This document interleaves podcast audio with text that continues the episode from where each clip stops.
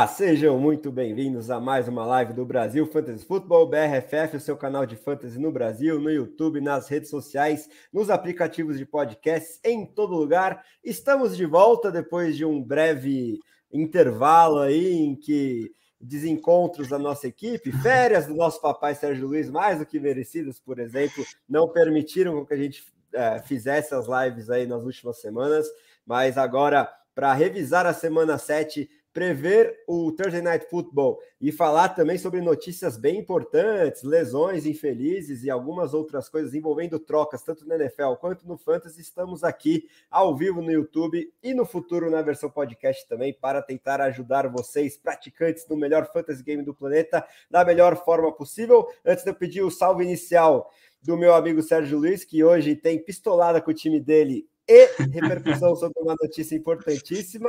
Eu vou passar aqueles recados que nunca podem faltar para vocês curtirem o vídeo, se ainda não fizeram, isso é bem importante para o nosso trabalho conseguir alcançar o maior número de pessoas possível aqui no YouTube. Se inscreverem no canal para não perder nenhuma live. Quinta-feira vai ter mais. Estarei aqui na companhia do Gabriel Mafra com a prévia de todos os outros jogos da rodada. É, e também cheque o nosso site, o Brasil Fantasy Football tem o seu portal específico com muitos textos de primeira categoria, é, incluindo stream de ends, é, dicas de troca com o Bretas, waivers do Mafra, os analytics do nosso glorioso editor-chefe Rui Maurício, que tem textos exclusivos também para quem é assinante. Então, se você não é assinante, Considere assinar aí o Brasil Fantasy Football, temos várias opções, tanto semestral, anual, por temporada, enfim, é só falar com a gente que a gente te explica e aí você ganha mentoria com a equipe, com qualquer dúvida é, no nosso grupo de Telegram, temos, e além desse acesso exclusivo ao conteúdo do nosso editor-chefe e algumas outras coisas. É ou não é, meu grande amigo Sérgio Luiz?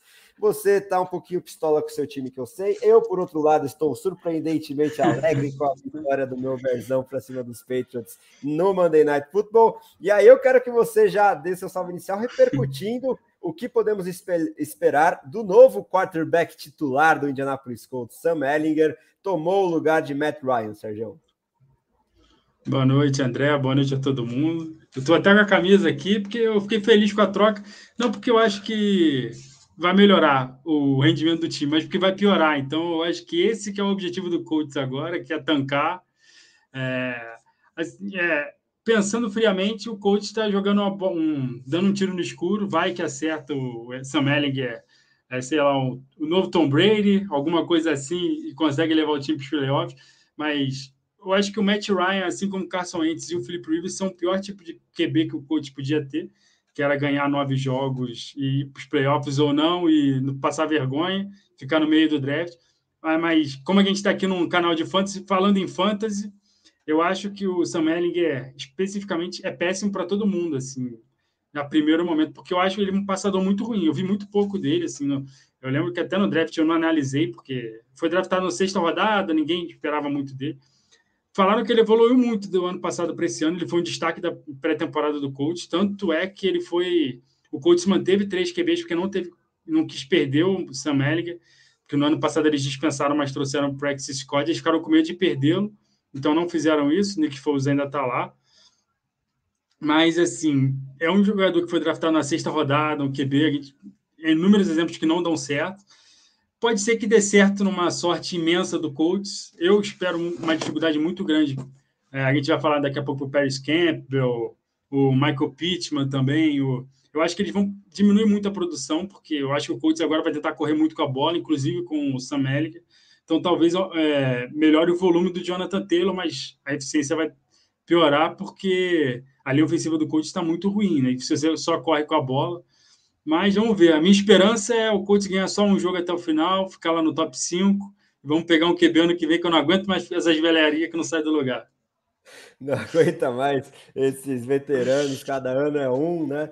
E enfim, vamos falar bastante sobre o impacto disso para os Colts. É, e um comentário interessante que eu vi sobre o Ellinger, que ele seria um linebacker jogando de quarterback. Então, talvez é, ele, ele com certeza vai usar muito mais as pernas do que a gente estava acostumado a ver o Matt Ryan, e talvez consiga abrir um pouquinho mais de espaço aí para o Jonathan Taylor, que chegando aí nos running backs também a gente discute como ele pode ser ranqueado ainda é, considerando que não decolou para corresponder é. minimamente à posição de running back 1 geral, escolha 1 geral, que ele foi draftado lá em agosto, setembro, na grande maioria das ligas de fantasy. Agora, é, colocar na tela aí os comentários que chegaram até o momento, mandar um salve aí para o Click, falando que teve uma bela semana de fantasy, vitórias em 14 de 16 ligas, aí sim, hein, Click, espero que a gente tenha uhum. conseguido contribuir um pouquinho para isso. Felipe Dias também aí, sempre de olho na gente. Grande abraço, tá sempre mandando dúvidas lá no nosso Twitter e de olho nas lives. Grande Jones Bortolucci, que tá querendo me roubar em várias trades essa semana aí. Eu tô é, pisando no freio dele e comentando sobre a camisa aqui do Manchester United, que eu sei que ele torce também. É importante para essa semana representar essas cores aqui, mas por outros motivos, isso aí a gente deixa para lá. Mas é, queria falar também pro, pro Jones, que nessa época o Manchester era bem melhor, né? Início dos anos 2000, essa aqui é clássica. E ele já tá mandando aí é, uma pergunta sobre trade, Sérgio, vamos responder ele. Qual lado vocês preferem? Higgins e Damian Harris ou Mixon e Cooks, sendo que ele tem o Stevenson no elenco. E aí, Sérgio? É, assim, juntar o Damian Harris com o Stevenson, você perde muito o teto, né? Porque dificilmente os dois vão produzir muito. É, o problema é que o Cooks é está bem abaixo do Higgins. É, mas eu acho que eu ainda iria de Mixon e Cooks, porque o Mixon é o running back 1 do time dele, é um running back 1 de fantasy, apesar de não estar tá tão bem assim. Mas eu acho que eu iria ainda de Mixon e Cooks por causa do Mixon. Porque eu prefiro ter o Mixon e o Stevenson a ter o Damian Harris e o Stevenson. Eu nunca vou escalar, por exemplo, o Harris e o Stevenson no mesmo time, no, na mesma rodada. É, o Harry serviria. A essa altura a gente vai discutir isso também, se já dá para chamar o Stevenson de workhorse lá nos Patriots. Eu acho que com Bill Belichick isso nunca é possível, mas pelo menos no curto prazo isso serviria como basicamente um handcuff do Stevenson Harris. E aí você perdeu o Cooks, que eu acho que é ainda um cara que pode ser escalado, pelo menos como flex. E é um dos principais alvos de troca na NFL. E aí, por exemplo, se ele for para um Packers da vida, pode colar no Fantasy, considerando tudo isso e, e, tudo isso do Mixon que você falou, que ainda não explodiu no Fantasy, mas está com uma utilização ainda bem legal, principalmente no jogo aéreo também.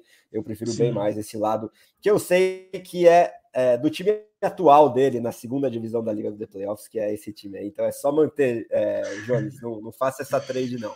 Agora, é, vamos passar as lesões rapidinho aqui. Vou tentar tomar o menor tempo possível. A lista infeliz, como sempre, de lesões. Quarterbacks, temos aí o Russell Wilson com hamstring, né? Posterior da coxa, deve perder mais alguns jogos, eu acho.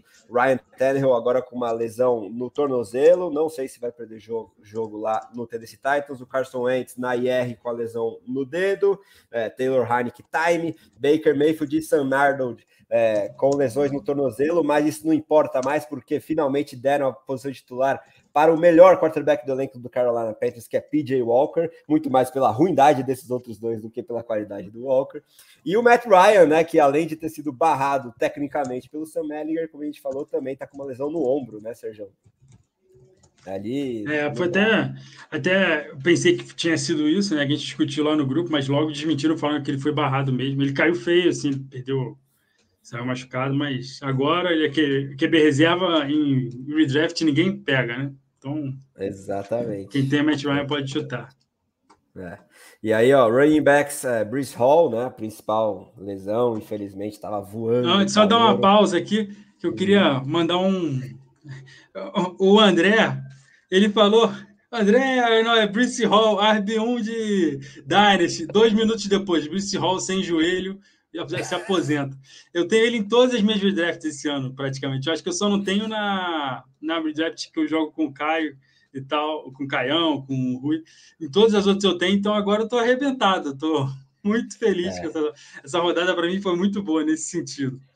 Eu tinha algumas shares de Bruce Hall também, inclusive em Dynasty, no Scott Fishbowl, e agora eu tô também bem comprometido depois dessa lesão muito infeliz aí. Já temos um novo running back em Nova York, vamos discutir isso, né? James Robinson via troca chegando lá. E, enfim, Bruce Hall tá fora da temporada, lesão no joelho, infelizmente. É, Ezekiel Elliott, uma pancadinha no joelho, não deve afastá-lo dele, é, ele dos gramados por muito tempo. Acho que Quando eu vi essa pancada, a primeira imagem que me veio foi você, André. Ah, eu sou a zica em pessoa, né, Sérgio? Não tem como. Não, eu pensei que você, tá, você comemorando pelo Pollard, mas não não vai ser, ah, não vai ser agora. Sim, pelo Zic, ah, mas eu acho que ele não vai perder jogo, não. É só uma pancadinha. Não, ele, ele até terminou o jogo, né? É, exato. É, enfim, outras lesões mínimas são do Chuba Hubbard, por exemplo. É, vamos ver se o James Conner volta da lesão na costela. O J.K. Dobbins está na IR, né? Acho que torna o Gus Edwards um dos principais alvos de waiver, que é um assunto que a gente vai tratar aqui como toda terça-feira também. DeAndre Swift ainda não voltou pós-bye da lesão no ombro. Vamos rezar aí para que ele volte na semana 8, porque está fazendo muita falta.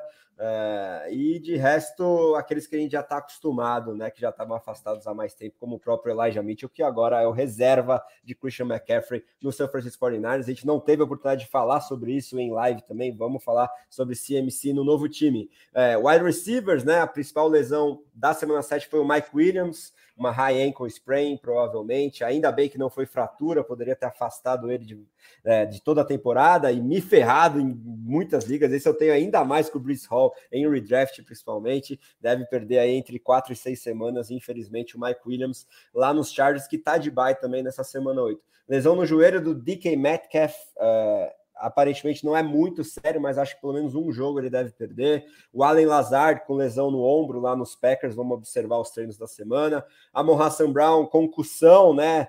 É, logo no início do jogo eu estava super animado, tinha acabado de trocar por ele na Home League, mas é, aparentemente não vai perder sequer a semana 8. Foi mais precaução pelo novo protocolo do que coisa mais séria para o Deus do Sol. De resto, só jogadores que já estão afastados há mais tempo e a gente já está cansado de saber na posição de wide receiver. Entre Tyrands, vamos observar o Mark Andrews, que foi para o jogo na semana 7, decepcionou bastante. E joga já na quinta-feira. A gente vai falar, fazer a prévia do Thursday Night entre Ravens e Buccaneers também. Mas ele tá sem treinar, o Mark Andrews. Vamos observar. Aparentemente não vai perder jogo, mas será que isso vai influenciar no desempenho dele de novo aí na quinta-feira à noite? O David Njoku, que vinha super bem lá nos Browns, lesão no tornozelo, deve perder pelo menos dois jogos, se não quatro. Vamos observar isso aí. Eu também ziquei ele. Quando eu finalmente comprei David Njoku, ele foi lá e machucou. É, Daniel Bellinger, o calor lá nos Giants, estava tava começando a decolar, sofreu uma lesão super feia no olho, é capaz que ele não jogue mais na temporada, infelizmente. O Darren Waller parece que não consegue ficar saudável em 2022 também, segue com problemas na posterior da coxa. Além deles, temos o Logan Thomas e o Cameron Braid, que devem perder mais alguns jogos também entre Tyrants. Agora, Sérgio, quero falar sobre running backs, é, mas antes mandar um salve para o Rui Maurício, que está aí no chat, e para o Felipe Dias, que está perguntando sobre é, quarterbacks. Então, antes da gente partir aí para a posição por posição, começando pelos corredores, vamos responder o Felipe. Depois da volta do Tua e a consistência do Daniel Jones e Justin Fields nas últimas semanas, quem vocês preferem para o restante da temporada? Tua, Dino Smith, Daniel Jones ou Justin Fields, Sérgio? Olha, eu. Para sua alegria, eu acho que eu prefiro desses quatro aí o Justin Fields de primeiro momento, porque ele está correndo muito com a bola. Ontem, meio que o Chicago Bears descobriu que o, que o Justin Fields sabe correr com a bola. Começou a usar isso, foi correu 12 vezes com a bola, né? Eu acho que foi mais do que o dobro em qualquer jogo essa temporada. Eu acho que ele vai ter um teto muito alto agora. Só o problema é que o primeiro jogo, né, já semana que vem, é contra Dallas, né? Um jogo bem difícil. A defesa de Dallas é muito ruim para a gente no Fantasy, né? É boa para o time deles. Então, eu eu pegaria o, o Fields e aguentaria essa primeira semana, porque até ele correndo com a bola, eu acho que ele consegue ter um bom piso. Depois disso, eu iria de Tua, aí o Daniel Jones e depois o Dino Smith. O Daniel Jones é sempre isso. A consistência que o Felipe está falando é um pouco exagerada, que ele fez 12 pontos na semana anterior, 16. Daqui a pouco ele começa a fazer as paçocadas dele. Ainda mais que ele não tem muita ajuda no jogo aéreo, né? Tem o Andel Robinson só, mas é calor e tá volta e meia se machucando. Todo jogo ele se machuca, é só o André elogiar que aconteceu a mesma coisa esse fim de semana também. Outra denúncia. Falou do, André, do Robinson, botou um coraçãozinho. André Robinson, ambulância. É, é. o resto. Não falha, né, não, é, de resto, ele não tem muito, muita ajuda assim. E o Tua tem o Terry Hill e o Jalen Waddle, que são os caras que produzem muito para ele também, né? Então, ficaria com Fields, Tua, DJ e Dino nessa ordem aí. É, então, eu não sei se eu ainda consigo comprar o Justin Fields. É com um pouquinho de esperança de que eu, que eu esteja zicando reversamente ele continue nessa boa toada, até porque a gente imaginava que ele seria completamente obliterado pela defesa do Belichick jogando em Foxborough, e aí ele teve o melhor jogo da carreira, talvez, pelo menos da temporada, Então, enfim, com opiniões menos clubistas, eu fico um pouquinho mais animado, mas esse confronto contra os Cowboys também é bem difícil.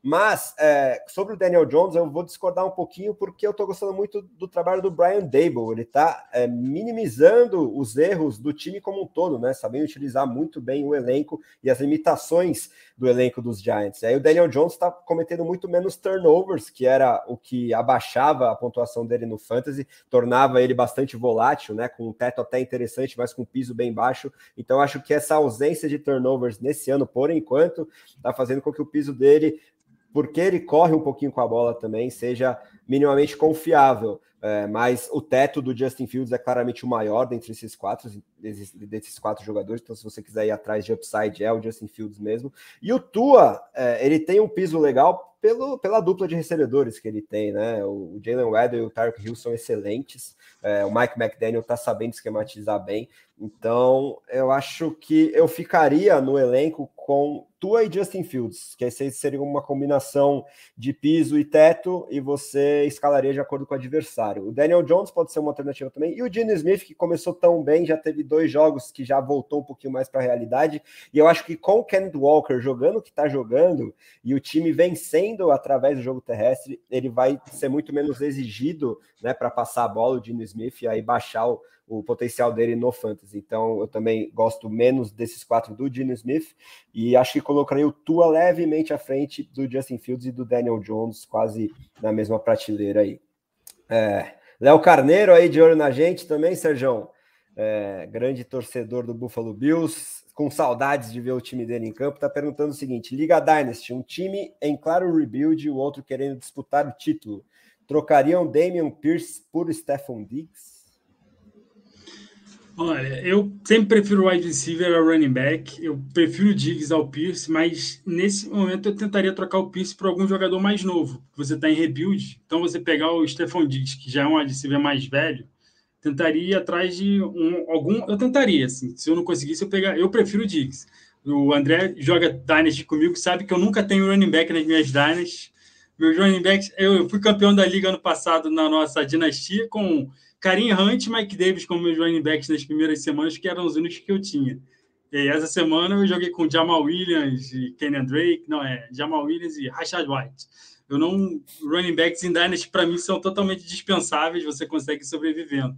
Até esqueci de botar a mensagem aqui. É, mas eu tentaria pegar algum jogador é, mais novo no lugar do, do Stefan Diggs, porque o, o Stefan Diggs daqui a pouco ele passa no declínio, aí você não consegue trocar por alguém, você perde muito valor nele. E o Damian Pierce está produzindo bastante essa temporada, né? Está com muito volume. Sim, é, mas é, eu acho o seguinte: uh, o Stefan Diggs está se aproximando dos 30 anos, mas por ele uh, ter o contrato que tem, né? Acabou de renovar, jogar com o Josh Allen e e ser claramente de uma prateleira diferente do, do Damian Pierce, tanto da própria posição quanto no ranking geral, eu acho que ele tem mais valor mesmo para um time que esteja em rebuild nesse momento. Eu acho que ele vai ter pelo menos dois anos a mais de uma produção muito interessante, talvez continuando como top 10. É, acho que para o ano que vem ele vai ser top 5 de novo entre wide receivers para fantasy, talvez como top 10 já com 31, 32 anos em 2024. E o Damian Pierce, é, por mais que eu que se eu tivesse que apostar, ele vai seguir como o running back principal dos Texans pelos próximos anos, mas sempre existe a chance de um time que deve acabar entre os últimos na temporada, é, no segundo round ali, draftar um outro running back, terceiro round, porque o Pierce não tem aquele. É, aquele uh, pedigree de draft, né? Ele foi uma escolha de, de quarta rodada, né? Se não me engano, esse ano. Então, isso acaba contando. Quem não, sabe eles, eles mudem a comissão técnica, né? Ah, o Leonardo está falando que é o contrário. O rebuild que ia trocar o Diggs pelo Damian Pierce. Aí, aí vale a pena. Não... Se ele tiver não, disputando... Eu, eu tentaria trocar por Diggs. Eu não troco pro running back. Não, mas não, aí eu não. acho que ele é o que está em rebuild, não? Explica direito ah. isso aí. É... Então, é assim. o, é, o, o, que está em rebuild se livraria do idoso Stephen Diggs pelo é, Damian Pierce, né? Mas eu acho que o, o, o, contender, se conseguir essa troca, se daria muito bem, porque o Diggs é um cara sim, que está fazendo muita sim. diferença esse ano. Não, o problema de você ter running back assim razoável em time de rebuild, que ele atrapalha o seu rebuild, que ele fica fazendo ponto. É, é. E eu, por exemplo, quando eu jogo em Dynasty, mesmo quando o meu time está em rebuild, eu, eu tento escalar o melhor possível, até para. Porque é, interfere nos times dos outros, dos, na classificação dos outros times, então eu tento jogar a sério, né? Então, eu, eu tenho o Jonathan Taylor em um rebuild, eu fico botando ele lá no trade block, ninguém faz proposta, eu fico, ninguém quer trocar comigo, ele fica me atrapalhando lá. E agora, pelo menos, está me ajudando, que ele não está fazendo tanto ponto, não está jogando. Mas, é, então, você tem o Damian Pierce, eu, eu tenta, o Diggs aí eu tentaria trocar por pique ou adversários mais novos running backs Exato. Eu acho que o Diggs valeria, é, valeria muito mais do que só o Damian Pierce se você estiver no, no rebuild. O Diggs é uma baita moeda de troca para quem estiver no rebuild, mas você consegue coisa bem melhor do que só o Damian Pierce. É. Né? No fim, acho que essa é a conclusão. E aí, ó, o Jones está perguntando: Hurts, né? Acabou de cumprir a baia, o Jalen Hurts pelos Eagles, e o Pitts dele que não produz. O que vocês acham de vender uh, o DJ pelo Tony? Quem seria esse DJ? Deve ser o Daniel Jones. Daniel Jones pelo Robert Tonian. Acho que vale, com certeza. Você vai ficar com o Daniel é, Jones de reserva? Sim. Né? Seu QB já passou do bye, você não precisa ter dois. Você não precisa ter dois nem antes, né? Você só precisa Exato. ter dois na semana de bye. Aí agora você troca o DJ, você vai conseguir um jogador razoável, está tendo bastante volume é, no Packers. Apesar da, do desastre que é o ataque do Packers. Se o Rui estiver nos ouvindo, é a única pessoa mais triste do que eu agora eu, são os torcedores do Packers, porque pelo menos eu estou em rebuild. Não são poucos. Pela... Não são poucos. o Mafra, o Mafra, se, não, se estiver nos ouvindo aí de podcast. É isso aí, Mafra vai estar tá aqui na quinta, vamos ouvir o desabafo dele também. Mas é isso, o Daniel Jones provavelmente seria drop seu, né, Jones? Antes cedo ou tarde. Então, se você conseguir um Tairen que hoje é pelo menos da mesma prateleira que o Pitts, infelizmente, né, pelo declínio absoluto do Pitts é, no Fantasy, inexplicável até certo ponto, acho que com certeza vale pegar qualquer Tairen aí dessa prateleira de Tairen 2 alto aí, top 15, top 20, com certeza vale pelo Daniel Jones na sua situação que tem o Jalen Hurts titular. Agora, é, vamos falar sobre os running backs, Sérgio. Vamos abrir falando sobre Christian McCaffrey nos 49ers. Se você acha que ele vira o running back 1 do, daqui para o resto da temporada ou não é bem assim. E aí eu vou citar outros dois nomes nessa discussão, eu acho, pelo menos, né? Que é o Saquon Barkley, que continua com um piso muito interessante, uma baita utilização, mas já faz umas três, quatro semanas que não mostra o teto que mostrou nas duas primeiras. E o Austin Eckler quase o inverso, né? Depois de um começo bem preocupante de temporada, agora eu acho que ele está se beneficiando muito da disfuncionalidade do ataque dos Chargers, que tá mal, e aí tá cheio de dump-off para ele. Em PPR, ele é uma máquina absoluta, beirando os 40 pontos. E aí eu quero que você ranqueie esses três jogadores e comente principalmente sobre essa mudança de destino aí do, do McCaffrey. Cara, esses três, assim, é para mim, tanto faz. Qualquer um, para mim, tá muito bom. Mas eu acho assim que o Christian McCaffrey é o McCaffrey, cara. Eu não já cansei de apostar contra ele e tal. É, muita gente falou, ah, ele tem muito mais alvo para muita gente para dividir alvo. É, mas eu prefiro dividir o alvo de São Francisco com mais oportunidade de, de touchdown do que lá em Carolina. Para mim, ele continua sendo o primeiro, o running back 1. Eu acho que o, o que o 49ers pagou por ele é para utilizá-lo muito. Eles estão no no all-in total esse ano, eles vão usar o McCaffrey muito, e eu acho que do melhor jeito possível, porque o Kyle Shannon é um cara muito inteligente. Depois eu iria de Eckler, mais por conta do, de todas as lesões, porque agora o Keenan Allen deve voltar, mas o Mike Williams está de fora. Eu acho que é isso que está fazendo o Eckler ser um absurdo que é, porque se o Keenan Allen estivesse jogando, ele não estaria recebendo todos esses dump-offs. O Keenan Allen teria, estaria recebendo uma grande parte desses desses alvos, né? Então eu, eu ficaria com os três, mas para mim, eu acho que eu não tenho dúvida, assim, atualmente são é o running back 1, 2 e 3, assim, no fantasy dessa temporada, agora que o Bruce Ross se machucou, com essa bagunça que o Colts é, é e o Titans não enfrenta mais o Colts, e eu acho que já jogou três jogos dentro da divisão, então não tem tanta mamata assim pro Derek Henry atropelar.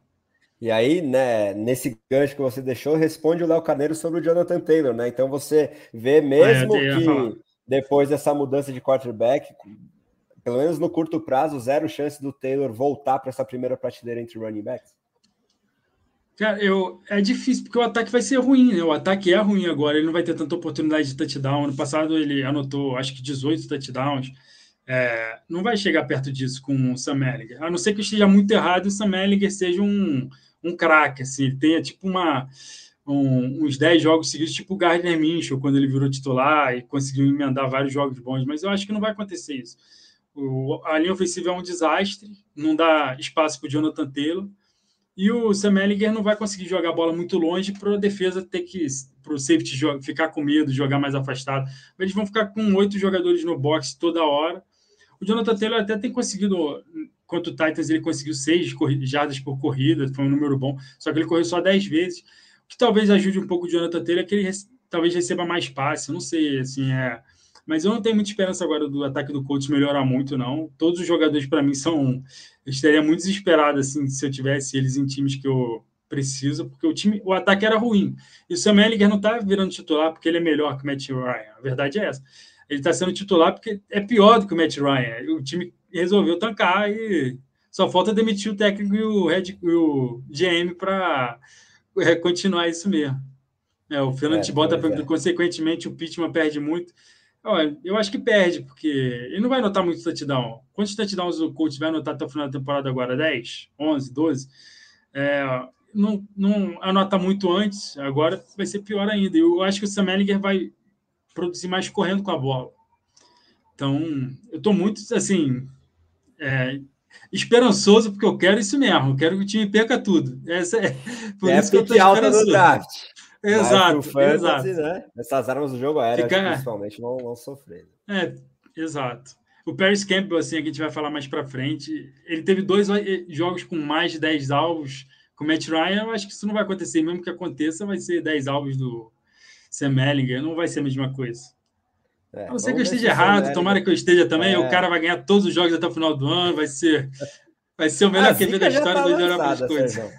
Sam Ellinger, é, se já temos o Zap lá em New England, mas que né, não apareceu tanto assim na segunda noite, quem sabe ele seja a copeta do, do Indianapolis Colts aí, o Sam Ellinger.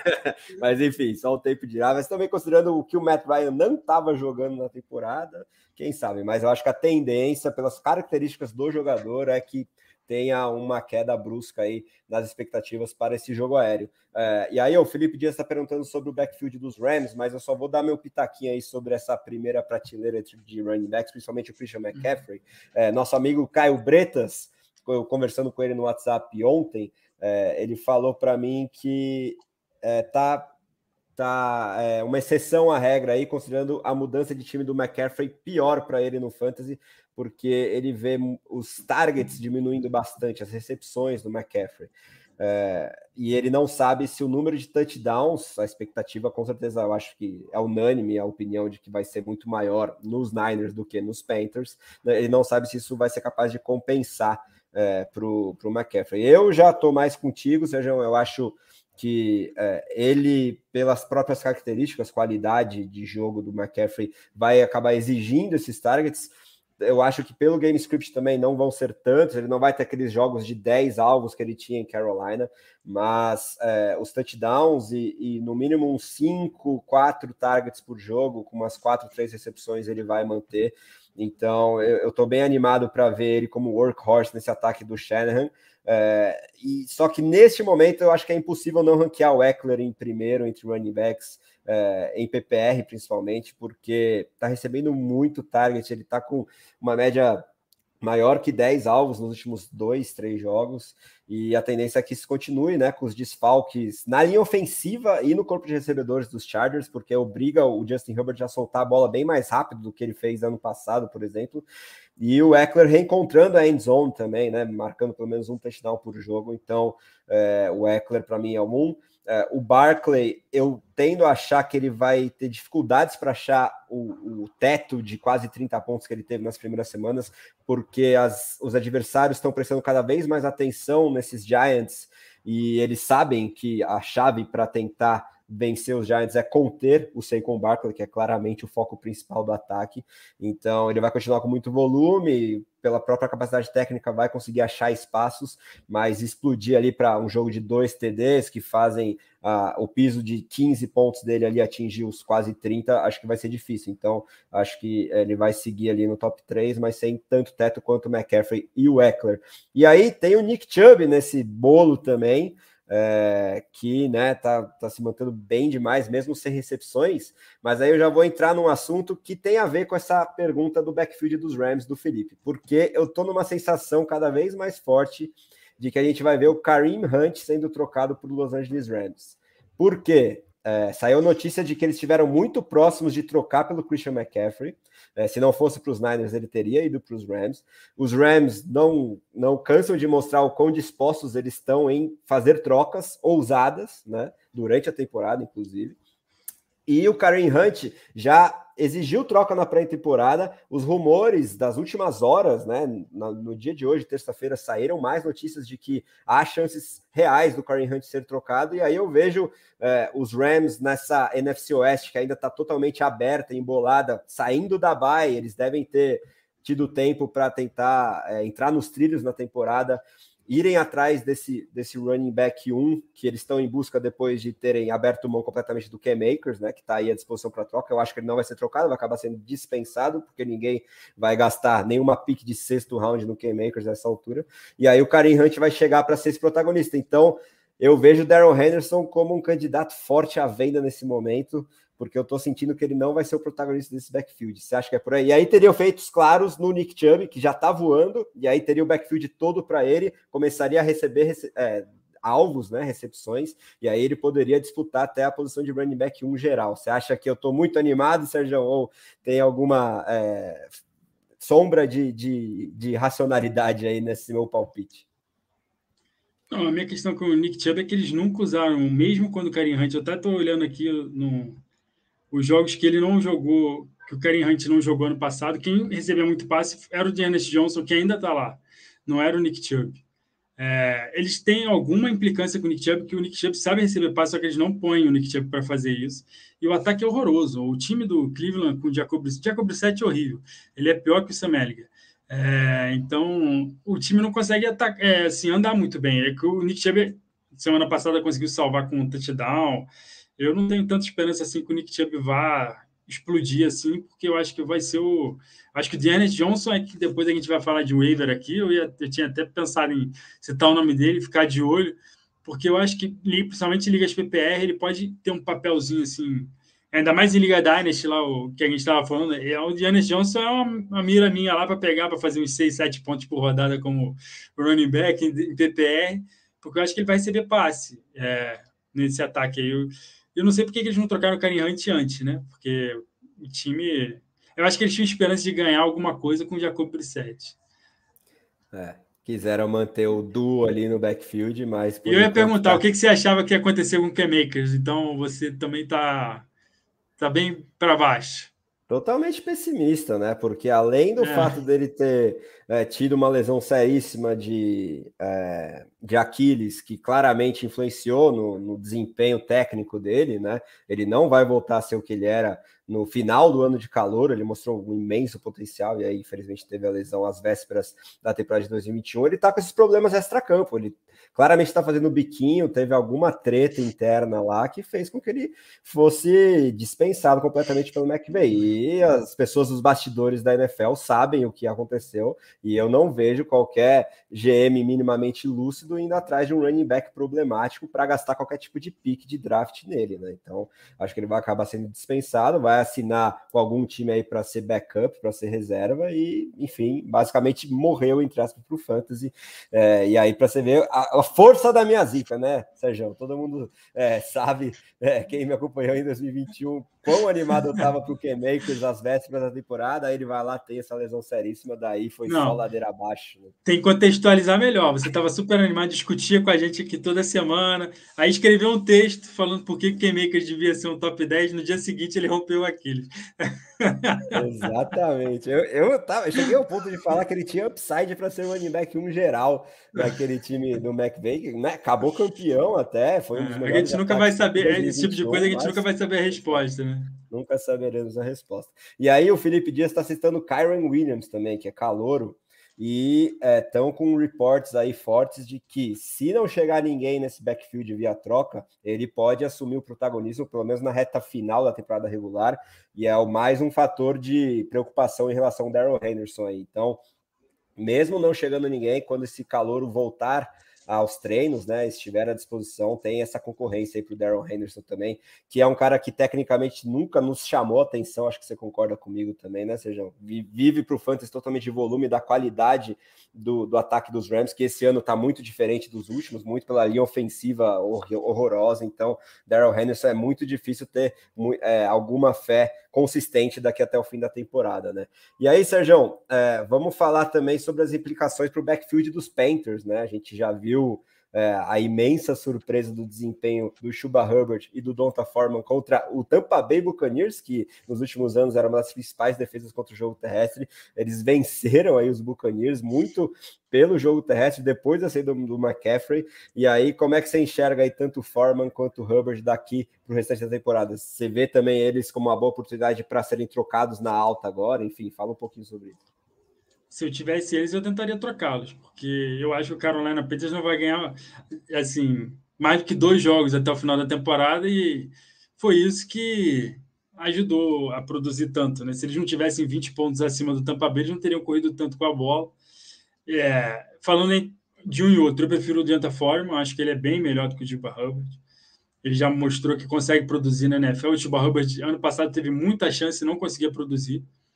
E ontem mesmo ele teve mais snaps, acho que mais rotas, mais corridas, mas o Danta Forma produziu mais do que ele.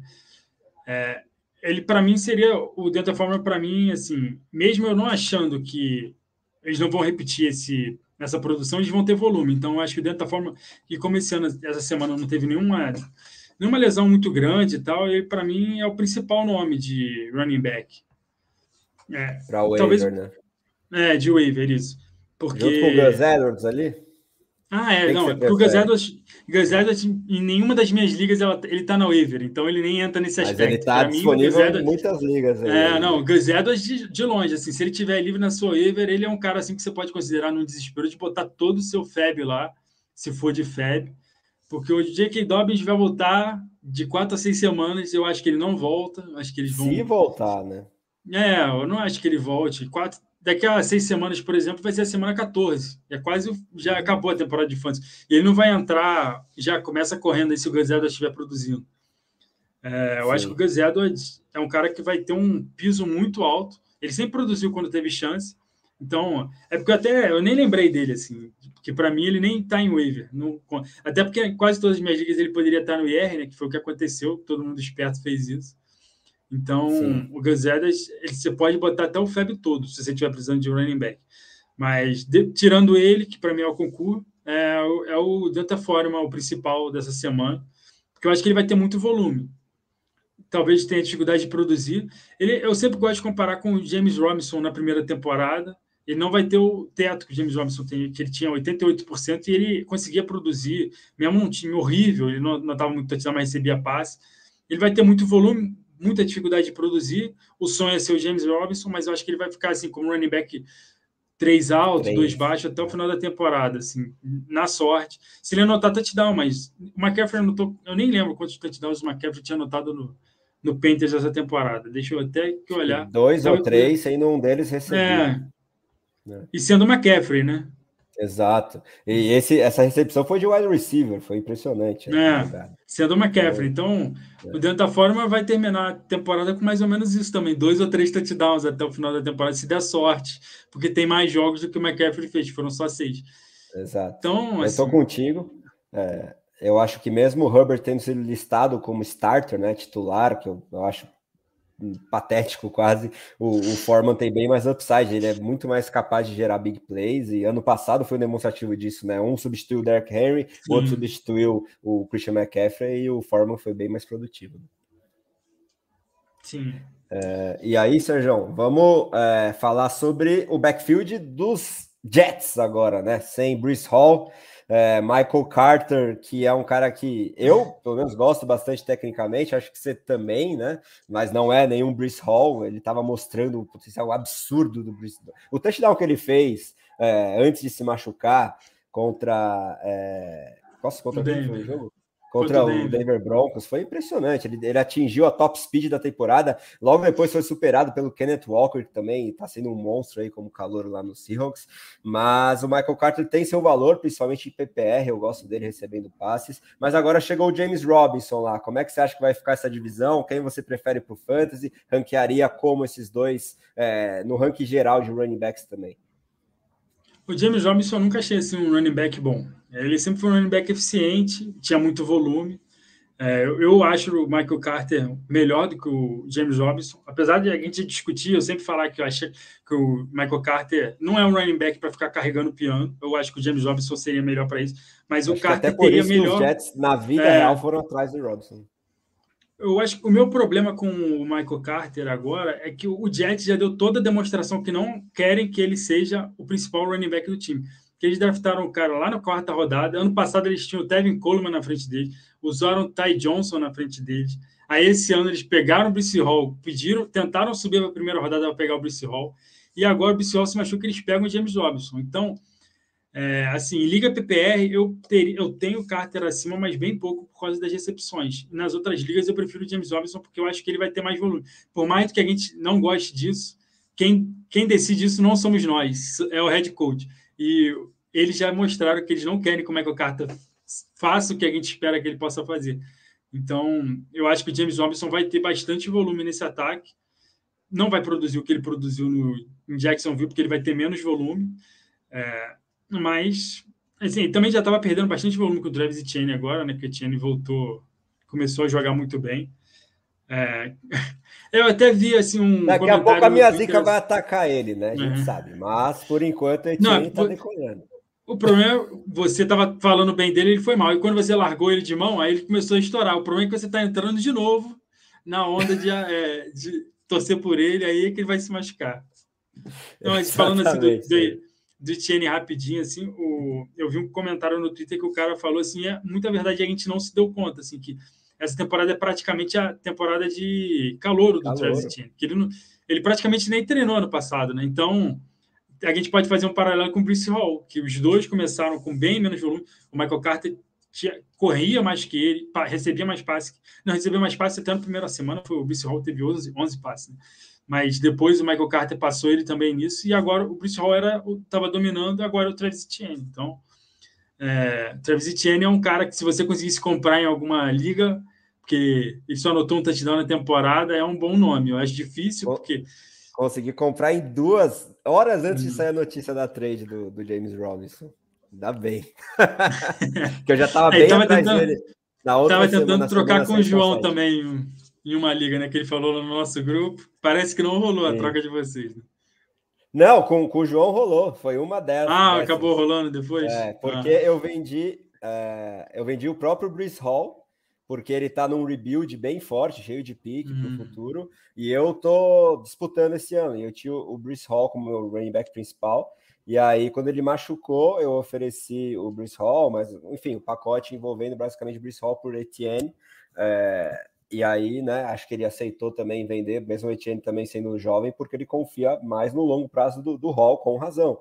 É, só que talvez se não tivesse rolado a troca do James Robinson saindo de Jacksonville, o valor ficaria mais caro e aí eu consegui é, essa compra na hora certa. É, e ó, o, o Fernando Timbó, grande jogador de fantasy aqui do Brasil, The Best Forever, tá perguntando sobre é, o Chuba Hubbard, né, a lesão dele, é, acho que foi muito mais precaução e porque o jogo já estava ganho contra os Buccaneers que ele não voltou é, ali no, nos momentos finais do último quarto, viu, Timbó? Então ah, já teve algumas declarações aí de que o Hubbard não será problema para a semana 8. Então vão continuar dividindo aí Hubbard e Foreman nesse backfield é, dos Panthers. E, o Tim Bota falando sobre uma trade que eu fiz na Keeper também. Conseguiu o Chris Olave, que é um cara que eu tô bastante animado também é, para essa temporada já de calor e para o futuro melhor ainda sendo Liga Keeper, né? É, agora uh, vamos falar para encerrar os running backs, Sérgio, sobre o backfield do Kansas City Chiefs, né? Domingo de manhã foi o pandemônio geral com o anúncio do Ian Rappaport de que Isaiah Pacheco era o running back 1 em Kansas City. Eu, na vida real, acho que faz todo sentido, porque ele é claramente melhor do que a falácia chamada Clyde Edwards-Helaire, que não tem explosividade alguma. Só que é aquela coisa em Kansas City, né? Você pode ter o starter ali mudando, mas eles vão continuar revezando os running backs e pouco importa quem tiver ali no backfield, o Patrick Mahomes vai passar a bola mesmo. Então, se não achar um touchdown, fica muito difícil confiar em qualquer running back, né, Sérgio? É, eu lembro, você e o João ficaram lá em polvorosa no grupo. Oh, agora sim, eu sempre acreditei.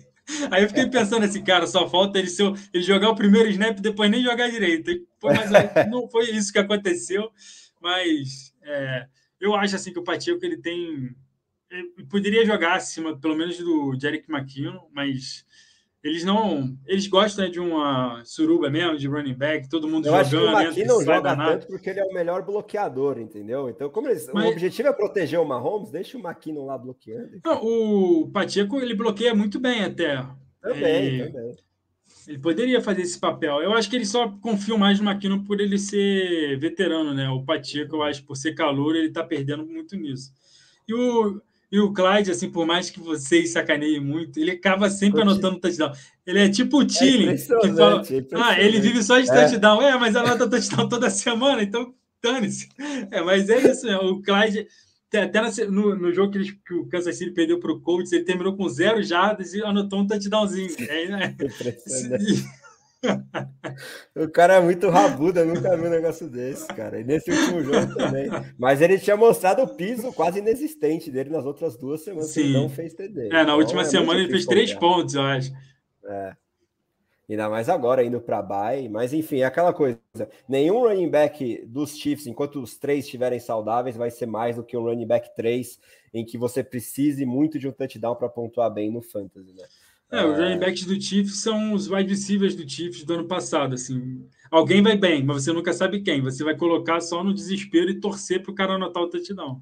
Exato. E aí, vamos falar sobre outros candidatos à troca, né? Na, na próxima live de terça-feira que a gente vai ter, vai ser exatamente o deadline da NFL, dia 1 de novembro. A gente vai repercutir, espero, mais de uma troca bombástica aí dentro da NFL com repercussões para o Fantasy. Mas agora é o momento da gente especular, Sérgio alguns candidatos a mudarem de time entre running backs. A gente já falou do Kareem Hunt, que eu já estou vendo ele ali de é, azul e amarelo no Los Angeles Rams, mas além do Hunt, eu pensei alguns nomes aqui, dois deles, eu sei que um deles você tá louco para ver mudando de time, que é o David Montgomery.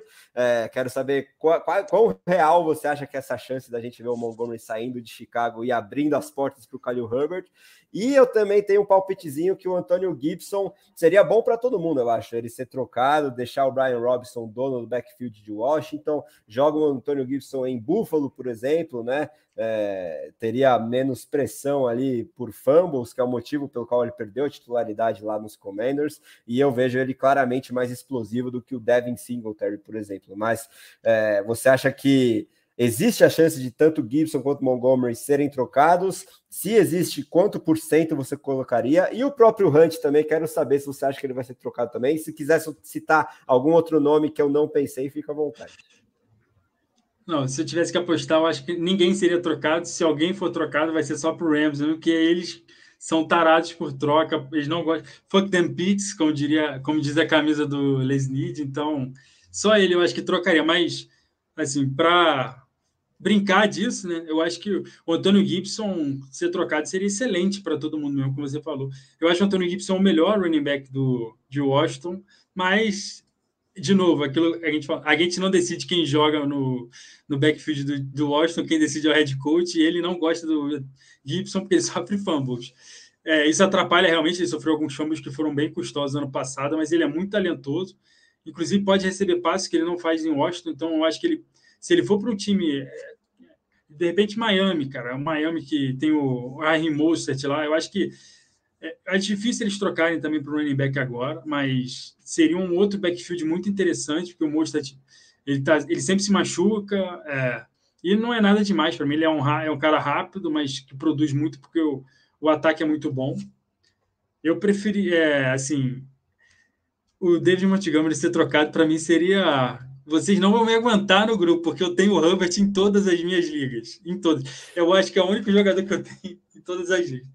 É... Seria ótimo para o meu Chicago Bears, inclusive, porque o Montgomery está em último ano de contrato aí. Eu acho que Sim. não faria muito sentido renovar esse contrato e conseguir qualquer tipo de pique por ele, tendo o Khalil Herbert, que neste momento eu também vejo como mais explosivo, com mais potencial do que o Montgomery. Acho que seria bom para todo mundo, mas acho difícil é acontecer, eu... porque o Montgomery é... tem muita moral ali no, no, elenco e na própria NFL. Né?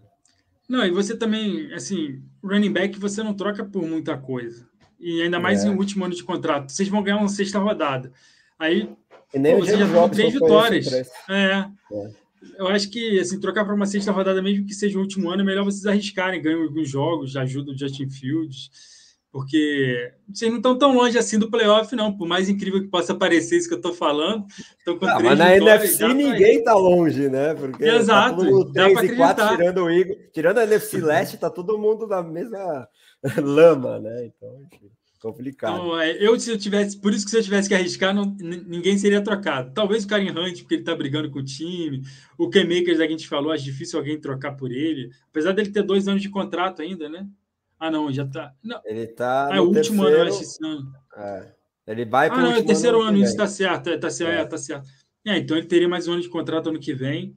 O K-Makers eu acho o mais talentoso desses quatro, mas a questão da lesão dele, a gente não sabe se ele vai conseguir se recuperar. O Deontay Forma, que a gente falou, teve essa mesma lesão, demorou uns três anos para voltar, né? Exatamente. Talvez, então, que daqui a três anos você consiga realizar seu sonho, André. É isso aí, tem que ter muita paciência. Mandar um salve aí para Marilene Rocha, gloriosa mamãe do Serjão, sempre de olho na gente, e para o meu grande amigo Gaspar Victor Robert Zifrid, perguntando se o Metcalf vai ficar bom. Acho que sim, acho que ele pode perder um ou dois jogos, mas não é nada mais sim. grave aí é, no joelho do DK, viu, Vitão? Agora, é, para encerrar running backs, sobre. Ah, eu quero falar sobre um nome em específico que eu acho que é um claríssimo alvo para compra. Eu, inclusive, consegui fechar uma trade hoje, Sérgio. É, dando Danta Forman junto com Darnell Mooney pelo Cordero Patterson running back veteranaço do Atlanta Falcons, que está prestes a voltar e já está postando vários hype vídeos aí na, nas redes sociais. É, o prazo mínimo é a semana 9, então pelo menos nessa semana 8 ele não volta, mas são os quatro jogos né, de quem vai para a IR é, acabam nessa semana 8, então para a semana 9 ele já vai conseguir voltar. A bye dos Falcons é só na 14. E eu gosto muito das projeções do Persson, porque o Arthur Smith voltou ao modo Derrick Henry, mesmo sem Derrick Henry. Tanto faz o placar do jogo. E mesmo sem ganhar os jogos, é. É, exatamente. Corre aí com a bola e dane-se. Não, não quero saber de Drake London, não quero saber de Kyle Pitts, esses caras aí. Né, a gente gastou draft capital baixinho neles, né? Os dois top 10 geral de draft não, sem, não sendo utilizados, que não faz o menor sentido na minha cabeça, mas enfim. Ah, e tá não, colocando tem sentido, Caleb Huntley. É, Exato. É, o Caleb Huntley. Né? Não, e o Caleb Hunter e o Tyler Algier são melhores, jogadores muito melhores que o Kyle Pitts e o Drake London, pô, nem se comparam. Então você, você prefere botar a mão na a bola na mão do, do Drake London, pô, melhor botar para o Caleb Hunter correr duas jardas perdendo o jogo. Exatamente, essa é a lógica atual dos Falcons. Pelo menos eles estão conseguindo acumular algumas vitórias, aí, surpreendentes até. Não sei se isso é sustentável, mas de qualquer forma, o Persson é, tem jogado muito bem, tem né, calado a minha boca até. É, ele abriu a temporada muito bem, mesmo sem ser um, é, um ataque tão run heavy. E aí, também olhando para o calendário dos Falcons, é muito interessante para o jogo terrestre, né? A partir do momento que ele volta. Já nessa semana 8, eles pegam os Panthers, que tem todas as chances dos Falcons vencerem o jogo. Depois é Chargers, aí tem Steelers nesse meio também. É, os Chargers são péssimos contra a corrida já faz algum tempo. Então é uma sequência de pelo menos quatro jogos aí do Persson da semana 9 a semana 11, 12 ali.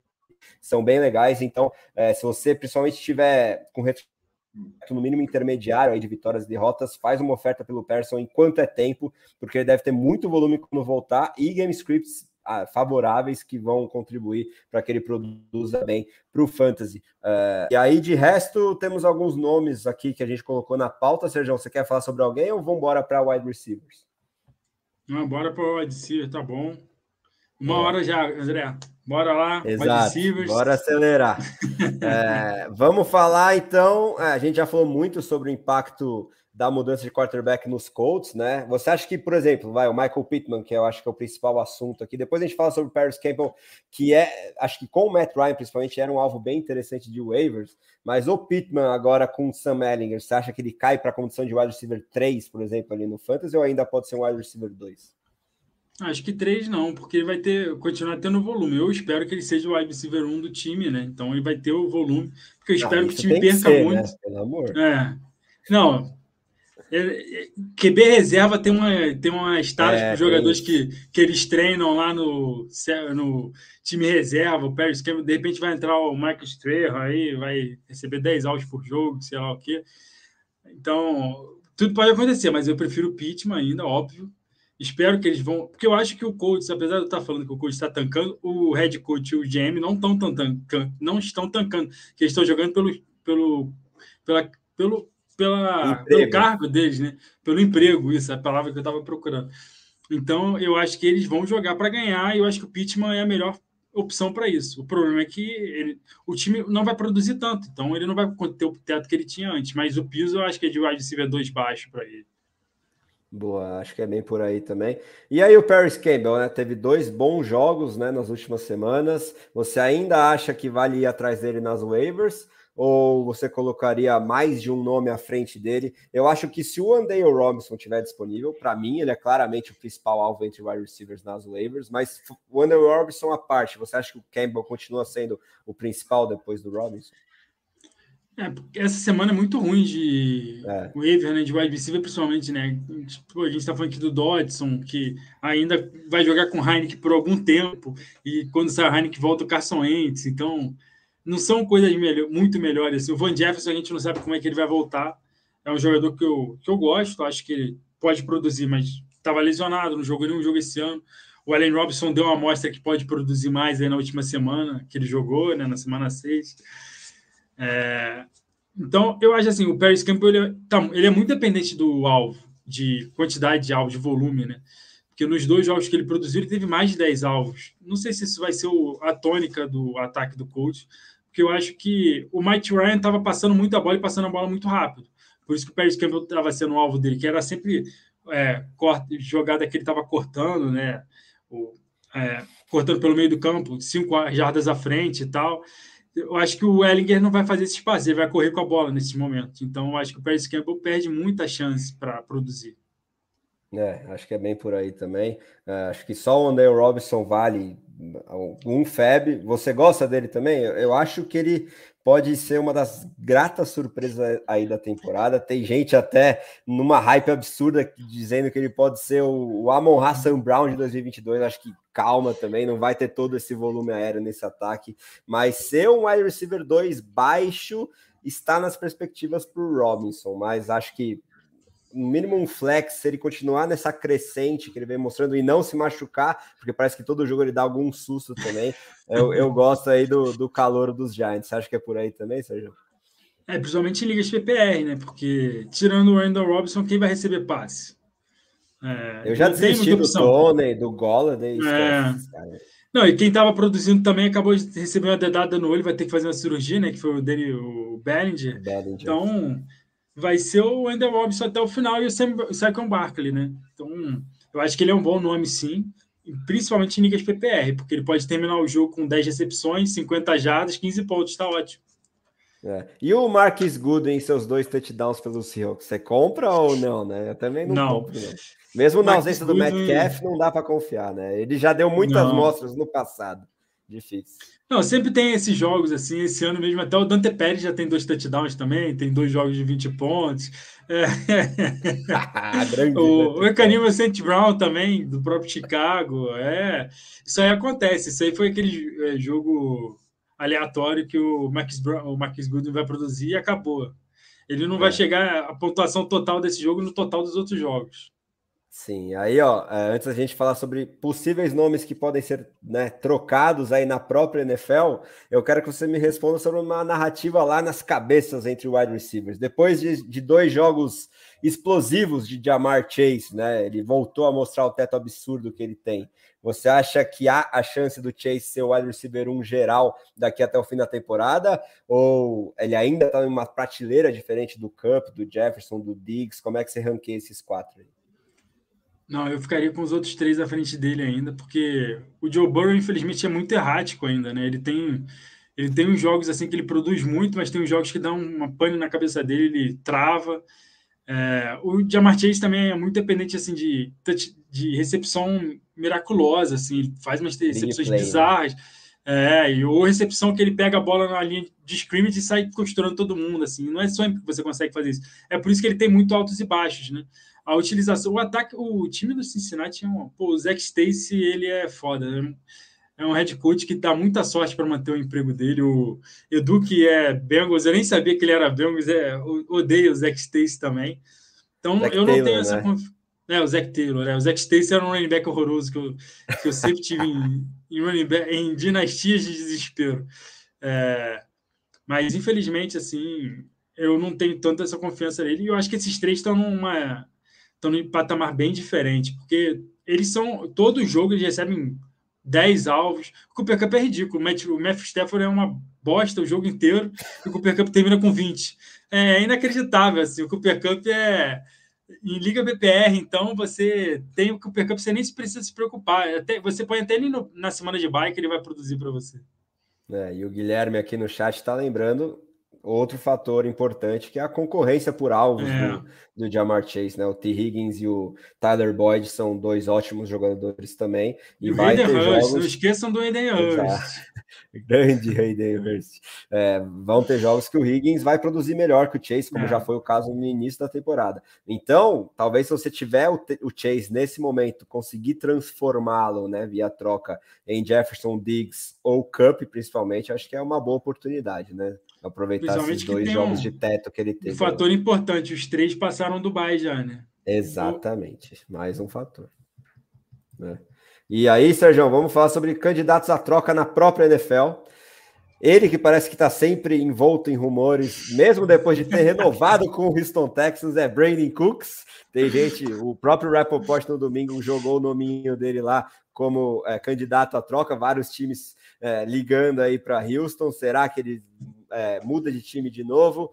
E é, uma questão lá no Denver Broncos, porque tá quase sacramentado que o Bradley Chubb, que é jogador de defesa, né, Ed Rusher, é, será é, trocado se os Broncos perderem para os Jaguars no domingo em Londres. Acho que isso pode desencadear um efeito dominó. É, tem gente até falando em Nathaniel Hackett demitido, se for o caso, e aí eles vão partir para um rebuild mais é, claro mesmo. E aí o Jerry Judy, seu queridíssimo Jerry Judy, Sérgio, um dos últimos defensores do camisa 10 dos Broncos no, no Brasil e no planeta Terra, pode, quem sabe, ser é, colocado em uma troca e num novo destino finalmente mostrar o potencial que ele tinha vindo do college. É, e aí algum um outro nome que apareceu aí nos reports de domingo de manhã, junto com a notícia do Pacheco ali, é, foi do Chase Claypool, né? Acho que esse é um candidato interessante a ser trocado também pela ascensão do George Pickens, pela renovação de contrato do Deontay Johnson. Acho que faria sentido o Claypool sair de Pittsburgh. Então, você acredita em algum desses rumores? Quem você acha que mais tem chance de mudar de time? E qual seria o destino mais provável para um wide receiver aí via troca? É, eu acho que o destino mais provável é o time do Rui, o Green Bay Packers, que está sofrendo com wide receivers, e ele, ele já tentou o Brandon Cooks, pelo que se fala, né? acho que duas temporadas, né? na temporada passada e na outra, e pelo que está se falando hoje, né, eles estão querendo um wide receiver com contrato de calor ainda. Então, quem se encaixa nisso Chase Claypool e o Jerry Judy, seus três nomes para o alvo de troca, né? Eu acho que qualquer um que vai para lá vai produzir muito, porque mesmo que atrapalhe, assim, não tenha muita conexão com o Aaron Rodgers, eles vão ser o wide receiver 1 do time até o final da temporada, pelo menos com potencial para, né? Porque o principal nome é o Allen Lazar, o Romeo Dobbs, que não são bons, grandes wide receivers, né? Eles são wide receivers eficientes que o Aaron Rodgers ajuda muito. É, então, qualquer um que fosse para lá, eu gostaria, é, assim, acharia que seria um excelente alvo de troca para nós no Fantasy. Agora, assim, de novo, quem eu acho que vai ser trocado? De novo, ninguém. Porque os times da NFL, infelizmente, a NFL é muito atrasada ainda nisso, porque na NBA o trade deadline, todo mundo é trocado, apesar da NFL estar evoluindo um pouco nos, nos últimos tempos. É, ainda é muito difícil a gente ver troca nesse nível, até porque os times eles pedem muita coisa, né?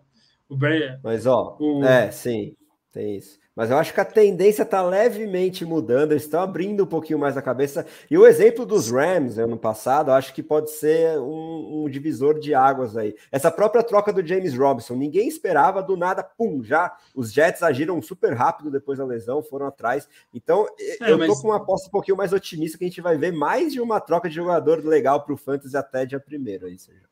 É, né, a diferença é que o James Robinson foi trocado por uma sexta rodada. Você não conseguiria fazer isso claro. com nenhum desses três nomes. Vai ter que é. ser uma segunda rodada, mais alguma. O McCarron foi segunda, terceira, quarta, quinta, sétima, primeiro, primogênito de não sei quem. É, uma cabeçada de coisa que é muito difícil isso acontecer. Por isso eu acho que vai acabar ninguém sendo trocado. Jerry Judy e o Claypool, os times vão pedir duas segundas rodadas. Acho difícil eles aceitarem. Ah, eu acho que pelo menos pelo Claypool, uma segunda rodada já está mais do que bem pago. O Pittsburgh aceitaria correndo, na minha opinião. É. Mas vamos ver. Não sei. E eu, eu, não sei nem se é, aceitariam pagar esse preço aí por qualquer um desses jogadores. É, o Jury, talvez, porque tem bem mais bife, foi escolha de primeiro round. É, o próprio Brandon Cooks talvez saia mais barato com a ascensão do Nico Collins e, e a quase certeza que o Davis Mills não é franchise QB coisa nenhuma, e eles vão querer tancar mais para pegar um QB da próxima classe, enfim. E a, além disso, tem os free agents ainda sem time, né? O Odell Beckham Jr., é o principal, a saber quando ele volta é, e para onde ele vai. Acho que chegando em novembro é o mês que, que ele vai estar à disposição e aí decide um, um destino. E o Will Fuller, que a essa altura eu acho que a própria NFL meio que desistiu do cara, eu já não levo muita fé nem em Dynasty ali ficar guardando o Will Fuller no elenco, eu já desisti. É... E aí, ó, vamos falar sobre é, alguns alvos de, de compra e venda, começando pela pergunta do Felipe Dias, Sérgio. DJ Moore e Juju Smith-Schuster, eles têm projeção de melhora? O Juju tá vindo de dois bons jogos e o DJ Moore finalmente de um bom jogo na temporada, agora que ele tem quarterback, né? PJ Walker, um nível muito diferenciado em relação ao Baker Mayfield, brincadeiras à parte, eu acho pelo menos menos pior do que o Baker nessa altura da carreira de cada um. É, mas você acha que os dois são candidatos à venda ou você tem uma confiança aí de pelo menos um deles vá bem daqui até o fim da temporada, Sérgio? Não, eu mantenho, eu acho que o Juju mantém, assim, é, não vai ficar fazendo mais de, a pontuação que ele tem feito nos últimos dois jogos, né, no total de 40 já, essas coisas, mas eu acho que ele tem um piso bom, porque ele é o principal alvo do, do Mahomes entre os wide receivers, né, o Kelsey é outra, é um algo paralelo, mas ele tem tido um bom quantidade de alvos, ele teve, foi mal contra Las Vegas, né, que ele teve dois ou três drops, assim, nos primeiros alvos aí, o, o Mahomes andou mais bola no MVS, a MVS também dropou, ele lembrou, ah, o MVS é uma merda também. Então, pelo menos o Juju não é tão ruim assim. É, aí, ele, aí o Juju teve dois bons jogos. E até porque eu precisava que o Juju fizesse mais um ponto para ganhar o jogo e ele não fez. Mas eu acho que ele é o principal recebedor. Eu acho assim, só o Sky Moore poderia passar ele. Só que o Andy Reid parece que não quer usar o Sky Moore esse ano, quer deixar o Sky Moore lá no banco, brincando um pouquinho. Então, é, ele ainda tá dropando o kickoff, né? Pô, até contra o Colts. Tá comprometendo, tá complicado. O Colts só ganhou o jogo por causa do Skymore, que eu acho que ele teve dois fumbles, assim, recebendo então. a bola. O Colts não conseguia andar, o Skymore aí e botava o Colts na red zone. É, tá e agora já o, o DJ Moore, assim, é, não dá para falar que o PJ Walker é melhor que o Baker ou que o Sandarnold. Os três são ruins. Eu acho que, eu acho que a questão do Baker é, e do Sandarnold é mental. É, eu acho que é muito a cabeça. Assim, o, o, o Baker não, nunca achei ele horroroso. mas ele tá horroroso esse ano, ele não tem confiança nenhuma. É, eu acho que atrapalhou muito foi essa off-season dele, que a troca foi muito em cima da hora, ele ficou dividindo o, o treino com os titulares com o Sandarnold, isso é sem necessidade, porque todo mundo sabia que ele seria o titular. É, então, é assim, aí o DJ se você conseguir trocar, mas você vai trocar pelo quê? Assim, é difícil você conseguir alguma coisa pelo DJ Moore, mesmo com o grande jogo dele, ele fez 15 pontos, não foi? É, foi menos de 20. Eu, foi entre 15 e 20 ali. É, 18. Eu botei. Eu tenho o DJ Moore e olha que eu sou um cara que gosta muito do DJ Moore. Usei ele em todas as. Eu tenho quase todas as minhas drafts, assim como o Bruce Hall. Mas não dá para ter confiança. Eu acabei de ver aqui, ele fez 20 pontos. É, ele vai manter isso? Eu acho muito difícil. Eu acho que o PJ Walker teve. O Carolina Panthers inteiro, como um todo, tiveram assim uma. Um, Jogo uma inspiração né? absurda, conseguiram ganhar. O Tampa Bay também está muito mal em todos os frontes, no ataque, na defesa, no special teams. Acho que o Tom, o, a separação do Tom Brady está acabando com o Tampa Bay. Então, o Carolina Panthers aproveitou muito disso. Pois é, daqui a pouco a gente vai falar sobre o Thursday Night, e aí a gente se aprofunda sobre os jogadores todos do, dos Buccaneers aí, pelo menos para esse jogo contra os Ravens, né? Uh, bom, algo mais aí sobre o wide receivers ou bora para Tyrants aí, Sérgio? Não, acho que a gente pode ir, sim. Então, vamos embora. É... É... Sim, não... A pergunta aqui não quer calar sobre Tyrants. Kyle Pitts é dropável a essa altura, Sérgio? Cara, não tem como você manter o. o Caio, é por isso que é, esse é o lado ruim de draftar QB e Tyrande alto. Que você só pode ter um no seu elenco, basicamente. Aí, quando é. esse cara que você gastou muito por ele tá uma merda, você fica assim, porra, eu vou chutar, alguém vai pegar e ele vai ser muito bom. Mas ele, eu acho que não tem salvação pro Caio Pitts. A não sei que o Arthur Smith seja demitido, mas não acho que vai acontecer. Eles vão continuar nessa, nessa porcaria de ficar correndo com a bola 30 vezes, passando a bola 15 e perdendo por 60 pontos não estão nem aí, estão felizes com isso. E, e vai ser isso. O Kyle Pitts e o Drake London é difícil, a não ser que seja em liga de Dynasty. Drake London, eu acho que ele é, é o melhor wide receiver da classe para mim. Você também achava isso, né, André?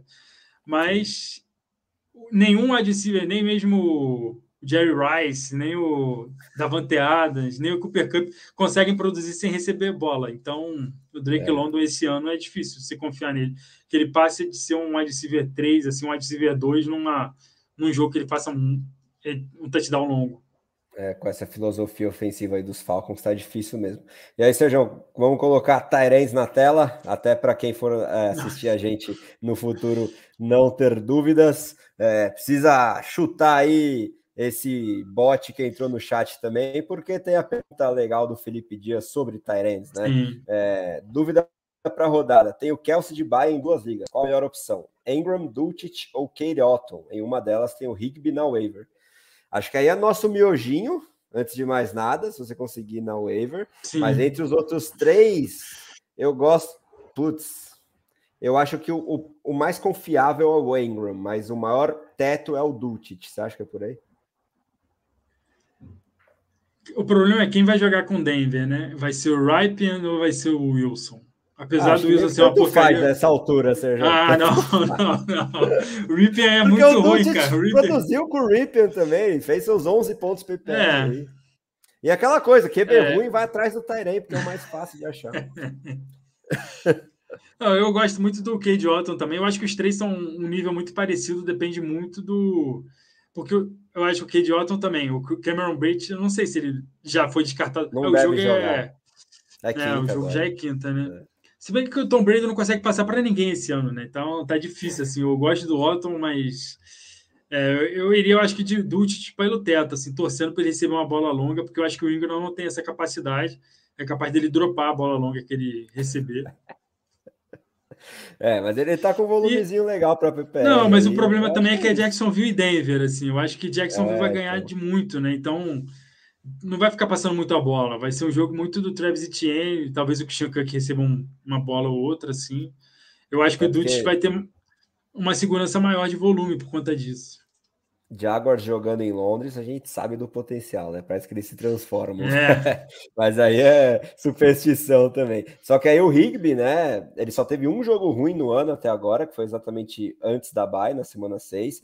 Pelo histórico, eu acho que se você conseguir ele via waivers, é um cara para você manter no elenco, inclusive daqui até o final da temporada, se ele conseguir é, corresponder ao que ele vinha fazendo nas primeiras semanas, né, Sérgio? Sim, só destacar que o jogo ruim dele o time ganhou, né? Não é mera coincidência. Então, também acho. Se o Sean McVay perceber isso e começar Sim. a procurar outros alvos, eu acho que o, o miojinho pode ficar estragado. Mas enquanto isso, dá para você tem que usar ele, que ele está com muito alvo. Mas não tem explicação. Esse cara, ele ele, eu odeio ele e o Skoranek, né, porque os dois são muito parecidos com o Cooper Cup. Toda vez eu acho que é o Cooper Cup que está recebendo a bola. Ainda mais com o número de camisa do Skoranek, né, que é 18, Sim, que era o número antigo do Cup e parece o 10 do Cup. Sim, e o, e o Skoranek é da mesma altura, assim, o Rigby ainda é maior. Cara, no última, na última semana eu tava precisando do Cup anotar um touchdown. Aí o Skoranek corre com a bola no touchdown. Porra, foi, caramba! Aí o Skora, filha da eu também, eu também fiquei pistolaço. Eu tenho o Camp na minha liga mais cara, tal, que eu tô super na disputa. Quando aconteceu, eu também fiquei pistola. Mas enfim, não podemos reclamar de Cooper Cup. É, não, mas, não, com certeza não. É, mas, enfim, mas se pudesse dar um touchdown a mais para ele, eu ficaria feliz. Com certeza. E o Guilherme tá falando aí que o Londo, depois que draftou, foi ladeira abaixo. É, começou tão bem, né? Duas primeiras semanas excelentes aí do Londo, mostrando todo o potencial enorme que ele tem, mas aí o Arthur Smith acabou com a brincadeira e tá deixando a desejar esse jogo. Não, eu acho que a culpa disso tudo é da imprensa, que ficaram, pô, tu não vai passar a bola pro Caio Pitts? Aí chegou e falou, não, não vou tocar, não só não vou passar a bola pro Caio Pitts, não vou ninguém. passar a bola nem pro, pro Drake London também, pô. Para encher meu saco. Aí... É bem por aí mesmo. E aí, ó, é, o quão preocupado, Sérgio, você tá com essa lesão de joelho do Mark Andrews aí? Ele já passou a semana 7 toda sem treinar, foi para o jogo, jogou o número normal de snaps que ele vinha jogando, quase 90% ali, mas teve o segundo jogo de piso bem baixo, muito preocupante, né? Nenhuma recepção, só uma corrida aí para quatro jardas para o Andrews. Agora vai jogar na quinta já. Você já está enxergando uma separação aí do Andrews na primeira prateleira em relação ao Kelsey? Ou é torcedores, calma, vamos confiar e observar essa quinta-feira? Eu acho que ele vai para o jogo, mesmo sem treinar, ou você se preocupa com essa questão física aí do Mark Andrews? Não, eu acho que ele vai para o jogo, mas a gente vai falar mais para frente. Acho que o Tampa Bay ele não tem conseguido pontuar quanto o Baltimore, acho que vai ser tão difícil quanto. O Lamar Jackson vai anotar muito ponto, então o Mark Andrews vai poder ser poupado no jogo. Então, essa é minha, seria a minha preocupação. Que ele, com essa lesão, você pode poupá-lo e jogar. Assim, ele joga os primeiros dois quartos e decide o jogo, aí ele só joga daqui a 10 dias. Seria o cenário ideal para Baltimore. Eu acho que o Kelsey está separado. Eu, eu já esperava, eu já achava isso no começo da temporada, só que o Andrews jogou muito bem, né? O Lamar Jackson teve que passar muita bola, mas eu acho que foi muito porque o time não tinha running back. O running back do time, o Dick Domi estava machucado. Eu acho que isso faz muita diferença, porque o time gosta é de correr com a bola. O Mark Andrews foi muito favorecido ano passado também, porque o running back dos caras era o Mike Davis, o Latavius Murray. Então, assim, esse é o meu receio com o Mike Andrews até o final da temporada, mas é, para mim ele continua sendo Tyrant 2 até que me prove o contrário, porque o Kito daqui a pouco ele se machuca de novo. Né? É, então. E aí, falando nisso, você acha que o Kiro é um claro é, alvo para venda em trocas depois desse melhor desempenho que ele teve na temporada até agora, com mais de 90 jardas e um touchdown na última partida, e ele já vinha mostrando um piso preocupante nos três primeiros jogos que ele esteve à disposição, né? Ele já perdeu os dois por, primeiros por lesão, aí fez menos de 10 pontos nas semanas 3, 4, 5, nas últimas duas ele foi até que bem. E agora também com o McCaffrey chegando lá, para mim, o Kiro é um principal alvo para venda entre Tyrants na semana. Você acha que é por aí também? É, acho que esse é o último argumento para mim, é o principal. Assim, o CMC chegou, ele recebe muita o tipo de passe que o Kito também vai receber, né? Então, ele vai tirar um pouco dos alvos do Kito, e o Kito acabou de ter o melhor jogo dele da temporada. Se você conseguir transformá-lo num wide receiver bom, aí você pega um Tyrande na, na waiver, faz alguma outra troca também por Tyrande, porque é. o Kito meio que estava já sendo um Tyrande de streaming praticamente, né? Porque ele teve três, você falou, teve três jogos muito ruins, aí agora dois jogos bons, esse último foi, não foi nem bom, foi excelente. Mas o time Garópolo é bem suspeito. Eles têm o Debo Samuel, o CMC, uma defesa boa que não faz o ataque precisar marcar muito ponto. Então, o, o que são essas minhas preocupações. É, acho que é por aí também. E aí, falando em waiver, acho que o Dulcich é o principal alvo da semana, né? Ele ainda está bastante disponível aí, o calor dos Broncos. Fora isso, você se anima aí com Cade Otton, por exemplo, o Irv Smith, ou é Dulcich e o resto é muito especulativo entre Tyrants, Sérgio?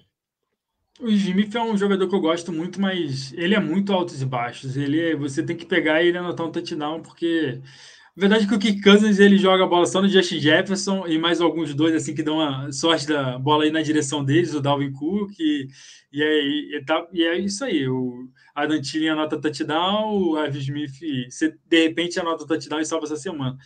O qual foi o outro que você colocou aqui? Que eu... O Cade ah, o Cade Otton. Né? Não, o Cade Otton, eu acho que ele tem muito potencial para ter muito alvo, mas o Tom Brady não consegue, cara. O Tom Brady está muito mal essa temporada, assim. Essa aqui é a minha preocupação. O Cade Otton é muito desespero se você tiver. Por exemplo, tem o, o Kelsey David Bay, Njoku. Né. É, é o Kelsey Bay. Aí você pega, você olha o waiver, não tem mais ninguém, e você vai com ele, que de repente ele, de PPR, ele consegue anotar alguns pontos. É, outro nome de desespero que você nem colocou aqui, eu acho que é o Harrison Bryant, que em ligas muito profundas, em dinastia. Boa. Eu acho ele um jogador razoável. Acho que o Jacob Brissett vai passar mais a bola para o Amari Cooper, para o é, Donovan People Jones, mas vai que o Harrison Bryant é, anota uns pontinhos. A gente tem a nossa liga lá, a dinastia da cúpula, que a gente tem que botar dois Tyrants cada semana. É, é desesperador. Mas são 10 times, são 10 times. Não, sim, mas, é, mas mesmo mas assim, assim achar fala... 20 Tyrants ah, escaláveis é muito difícil. Exato, em dinastia que todo mundo. Eu tenho 7 no meu elenco, quase, 5 machucados. Essa semana eu tive que botar o Rockinson. É, eu acho que o Rockinson jogou, eu botei o Rock, nem lembro mais quem. É, é desesperador. Assim, algum, algumas ligas é bem difícil achar Tyrande. Talvez ele consiga, em ligas PPR, receber cinco passes para Tyrande, está muito bom. Sim, acho que é por aí também. E aí, para encerrar Tyrands, o principal candidato à troca na NFL, é, ele está sendo especulado em relação a isso desde o começo da temporada, ah, é o Mike Gesicki, né? Esse era outro que nome que eu ia falar do Weaver também, que ele aumentou é. bastante é. de, o número de alvos. Parece que o time resolveu usá-lo. Porque o Mike Gesicki nunca foi horrível. Ele nunca teve muito alvo. Ele, ele é muito bom recebendo bola, né? Sim. né? O problema é o, o esquema do, dos 49ers que foi implementado é. lá pelo Mike McDaniel. É. Quiseram que ele bloqueasse no início, mas aí perceberam que ele é um slot receiver gigante no fim das contas. É. Ele é o Evan Ingram que recebe a bola, só que não tem muito Sim. alvo. Então, a dificuldade dele é essa. É, ele jogava com o Fitzpatrick, que só passava a bola para o wide receiver, aí depois foi o Tua machucado. Aí ano passado, eu nem lembro quem era o. Era o Jacob Brissett, que é horrível. Então, ele teve muito azar nesse aspecto também. Ele, para mim, é um nome que eu botaria assim, junto com o Dutch, como alvo de waiver, se você tiver precisando. Que ele teve, acho que 10 alvos nos últimos dois jogos. Vai que Miami está usando o cara agora. Vai que. É. E se ele realmente sair de Miami? Onde é que você enxergaria como sendo um bom destino aí? Eu, eu tenho dificuldade para pensar assim de primeira. Dallas. Um Dallas. e aí morre Dalton Schultz de vez. o Schultz está sempre machucado, pô. Deixa o cara no DM e põe um para jogar, pô. Não, mas o Schultz voltou, agora tá fora do injury report finalmente. Já teve um jogo decente aí, junto com o Deck, que é o melhor amigo dele. E eu é, indico o Schultz como alvo para compra, inclusive, por por causa desses desempenhos pífios que ele teve aí nas primeiras semanas. Acho que agora, se ele e Dex estiverem saudáveis, ele pode voltar a ser 80%, vai, 70% do que ele foi ano passado, e para Tairen já estaria muito bom, né? Ele que foi top 5 em 2021. Sim. Né? Mas ah, fora Dallas, é, talvez. É, eu tô tentando pensar aqui. É, os Bills acho difícil, porque eles renovaram com o Knox. É. É difícil Miami, enxergar um bom destino aí para o Gesick, né? Tampa o próprio Bay. Tampa Bay, Tampa né, em teoria. É. Sim, exato. Mas já tem tanta arma uh, lá e, e eles Ou o Saints, que não tem quase ninguém para receber a ah. bola. John Johnson já que o Michael Thomas, né? É, já é. que o Michael Thomas é o Papai Noel. Esse sim eu vou continuar chamando de Papai Noel depois no jogo. E o Jarvis Landry também não entra em campo. É, vamos ver se ele muda de time, mas eu acho que, que é mais difícil aí no caso do Gesick. Agora, bora falar sobre quarterbacks para encerrar todas as posições antes da prévia do Thursday Night.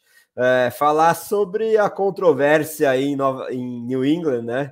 É, o Bill Belichick não quer deixar nada minimamente claro. Ele foi expressamente perguntado sobre a posição de titular depois desse último jogo, em que o Mac Jones voltou de lesão, começou como titular, lançou uma interceptação depois de dois, três drives e foi novamente substituído pelo Bailey Zapp, que parecia que ia virar o jogo, né, levar nas costas, só que aí depois de um, dois drives bons, ele morreu, desapareceu completamente, foi dominado pela defesa dos Bears. E agora fica essa dúvida aí: será que é Bailey Zapp o novo QB1 na Nova Inglaterra ou é torcedores calma e é o Mac Jones, que foi o melhor calor de 2021, retomando a condição titular aí, Sérgio? Cara, eu acho que essa controvérsia vai acabar matando os dois, assim. Eu acho que o Mac Jones nunca foi dos meus favoritos. Ele jogava muito porque a defesa era muito boa, conseguia manter o jogo sempre perto, o jogo corrido era bom. O ataque do Patriots está uma confusão esse ano. É, o, o Matt Patri, o, o Josh McDaniels, aquele mau caráter, saiu, foi para o Las Vegas, então é, o ataque perdeu muito potencial. Eu acho que qualquer um dos dois, nenhum é muito relevante para a Fantasy, a não ser que você jogue uma liga de é, Superflex, porque eles não correm com a bola, o Patriots não passa para muito touchdown, é, sempre jogo corrido, tentar anotar touchdown corrido, não tem recebedores muito bons. Mas, assim, um cara que eu acompanho, que é o Matt Waldman, que fala muito de, de calouros, ele tinha o Bailey como segundo calouro desse ano de QB. Assim, até é, me surpreendeu muito, eu sigo muito ele. É, o Caio e eu, a gente divide até o, o, o, o, guia dele, assim, é muito detalhado. Ele tinha, ele tinha o Bailey Zepp lá em cima, assim. Mas acho, eu acho que eu tô mais para torcedores calma, assim. Eu acho que dos males o menor. Eu acho que o Mac Jones é o melhor dos dois, mas não se diz, não é nenhuma Brastemp. É, e o Bill Belichick, a própria história do Tom Brady mostra isso. Não tem cerimônia nenhuma com capital ah, é. de draft, não. nada disso. Se ele achar que é para jogar o Zap, vai continuar o Zap. Então, nada garantido. Em Superflex, Dynasty principalmente, vale muito a pena ir atrás do Bailey Zap. Eu fiz a cagada, né? Com perdão da palavra, de ter pego o Zep aí nas últimas semanas, porque né, ele estava cobrindo a lesão do Mac Jones. Só que aí, com a notícia de que o Jones voltaria, eu dropei ele para abrir espaço no roster, nunca imaginando que o Zep poderia realmente roubar a posição de titular do Mac Jones. E aí aconteceu o que aconteceu ontem e eu já percebi a besteira que eu fiz. Agora vou tentar correr atrás, mesmo sendo waiver 12, com certeza não vou conseguir. Tem o Ellinger também agora para Superflex, né? Disponível, novo titular dos Colts. Dificilmente vou conseguir qualquer um deles, mas em Dynasty aí, Superflex, vale a, o Ed especulativo aí no Bailey Zap. E, e, aí, uma outra narrativa entre quarterbacks é o Lamar Jackson e o Joe Burrow, né, Sérgio? É, eu, por exemplo, fiz uma troca envolvendo eles dois, inclusive, antes da semana 7, vendendo o Burrow na alta pelo Lamar na baixa, e aí chegou na semana 7, não, não direto, né? Envolvia outros jogadores. Uhum. Mas, é, é, e aí chega na semana 7 e o Burrow vai ainda melhor do que ele tinha ido na 6 e o Lamar ainda pior. Então, já é para se preocupar aí em relação ao Lamar Jackson e se animar com o Burrow ou torcedores calma também? Não, eu acho que é que o Burrow tem um teto muito grande, ele tem armas muito boas, ele anotou um touchdown corrida essa semana, mas eu acho que o Lamar Jackson é muito melhor que ele em fantasy. Assim, o Lamar Jackson corre muito com a bola, não precisou fazer isso nos últimos dois jogos, mas eu, eu tenho o Lamar Jackson como QB, assim, é, é na primeira prateleira, assim. É, é Lamar Jackson, o Justin Josh Herbert. Allen e Jalen Hurts. Josh Allen, é. Eu colocaria uma Holmes também, que ele está passando para muito touchdown, Sim. né? Apesar de correr tanto com a bola, não correr tanto com a bola.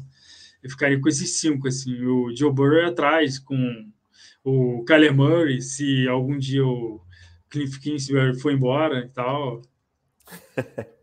É, então, eu já tô ranqueando um pouquinho diferente os quarterbacks. Para mim é o Josh Allen uma prateleira só dele, porque ele garante tanto pelo chão quanto com o braço. Aí o Jalen Hurts Tava junto com o Lamar na segunda, mas eu tô um pouquinho preocupado com o Lamar, então é quase uma prateleira A para o Hurts e B para o Lamar nessa segunda. E aí, na terceira, eu já coloco o Burrow junto com o Herbert e o Mahomes, porque eu acho que, que esse teto do Burrow é muito interessante. O Mahomes flerta com a segunda prateleira, ele é o primeiro desses três. E o Herbert ainda precisa decolar na, na temporada. Eu espero que depois da bye week as coisas melhorem aí para os Chargers e, e para o Herbert principalmente. O Kyler Murray, ele parou de correr, né, para o Fantasy, então acho que o teto dele caiu bastante. Eu já vejo ele um pouquinho abaixo desses primeiros cinco colocados aí no ranking do resto da temporada. Uh, e aí, dito isso, a gente já falou bastante né, sobre o waivers ali, na pergunta sobre o Daniel Jones, Justin Fields. O James Winston pode ser que volte aí, né? A titularidade do Saints é um nome interessante, dependendo do matchup também. É, depois do, do, jogo bem legal que o Andy Dalton teve contra os Cardinals, para o Fantasy, pelo menos, né? Na vida real foi um desastre, porque ele custou a, derrota com duas pick six no final do primeiro tempo. Mas depois no Garbage Time ele compensou para o Fantasy. Vamos ver se o Winston, que ainda mais afeta essas loucuras aí estatísticas, possa corresponder. Eu acho que ele é um nome legal. Você é, colocaria o Winston à frente do Fields? Você que está bastante animado com o Fields para o Fantasy, Sérgio, ou você ainda. Não, eu não tenho tanta certeza. Que... Não, não tenho tanta certeza que ele vai ser titular, não, porque o Andy Dalton é. Apesar dele ter tido duas pick six, a primeira foi claramente na culpa do Marcus Calloway, que jogou a bola para o alto. Na outra, realmente, o Andy Dalton viajou legal, mas ele tem conseguido produzir bem. É que o time também, tirando o Chris Olave, é Traycon Smith, Juan Johnson, Marcus Callaway. Pô, é difícil o QB jogar assim. Eles não passam a bola pro, pro Camara, pô, é assim, não tem como entender o Saudades do Breeze, né? Saudades do é. Breeze pro Camara. Impressionante. Ele pô, tem que ser muito Dalton é... no jogo aéreo. Sim, o Andy Dalton é igual ao Drew Brees, passa 30 vezes pro Camara por jogo até o Camara se quebrar. é isso aí. Aí, para encerrar quarterbacks da minha parte, pelo menos, eu queria destacar o Dak Prescott como um, um alvo interessante para compra via troca.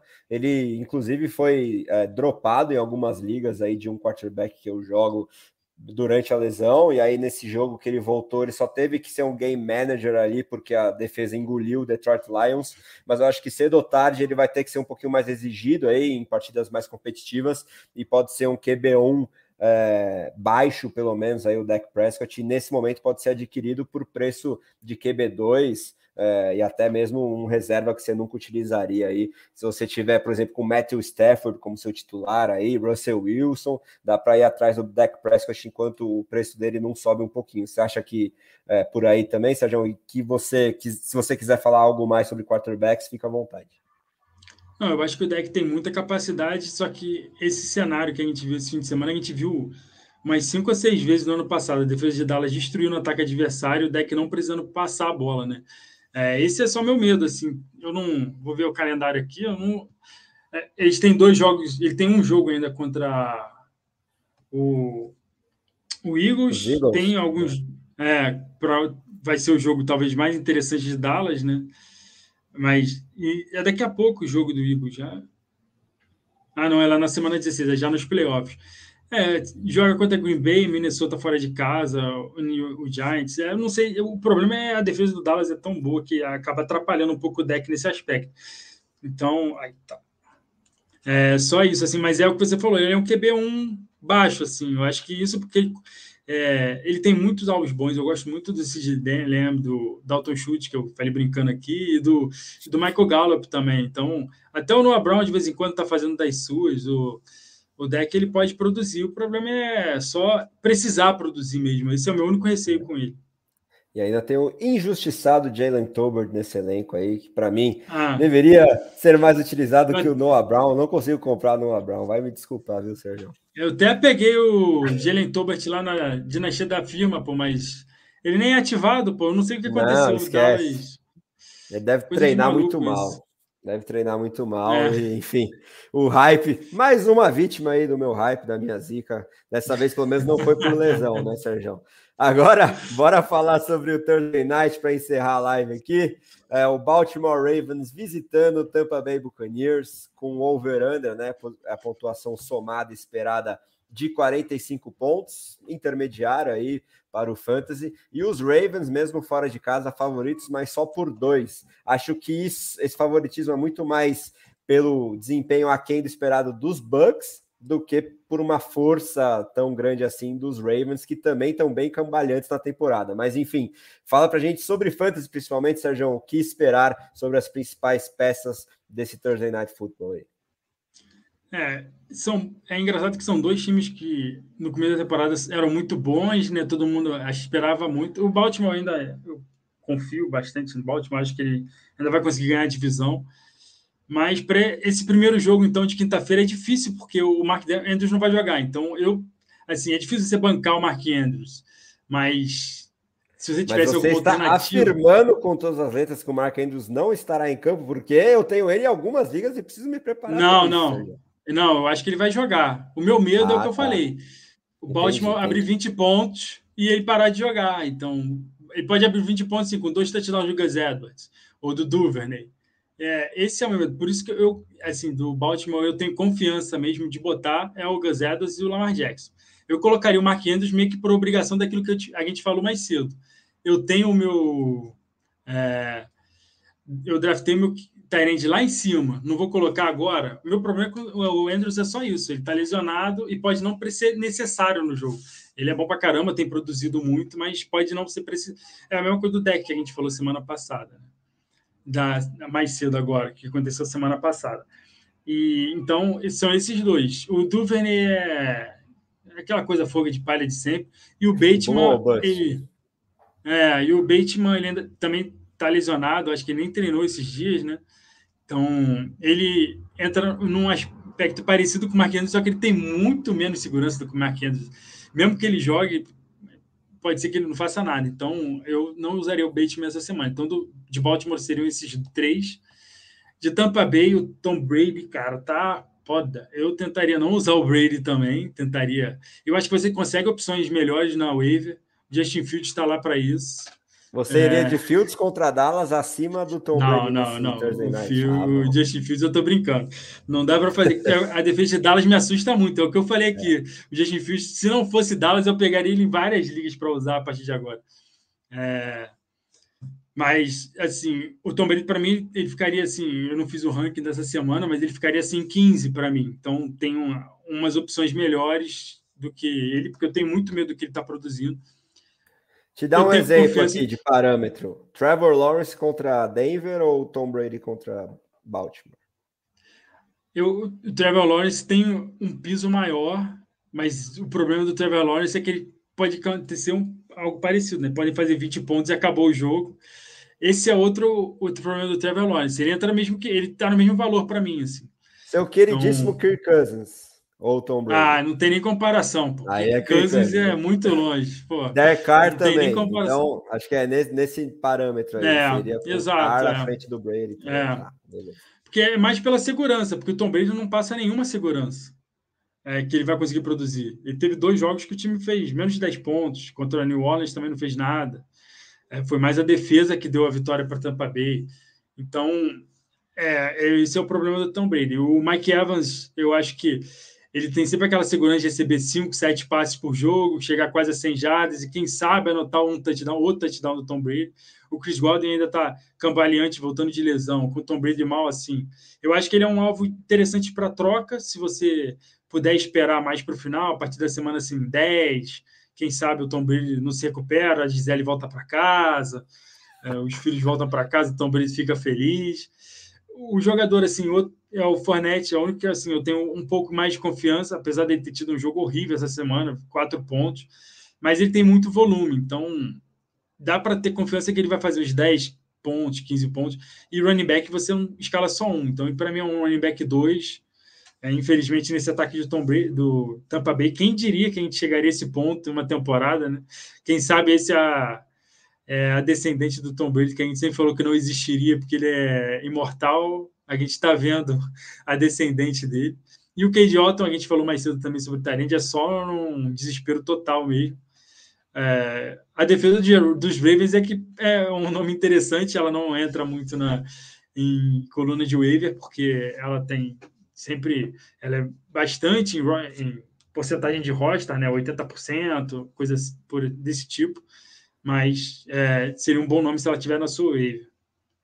Boa, Sérgio. Acho que é bem por aí também. E aí, é, na vaga hipótese, mas que ainda existe do Mark Andrews não ir para o jogo, fique de olho no Isaiah Likely, é, calouro bem talentoso aí, que é o Tyrene reserva do, dos é. Ravens, né?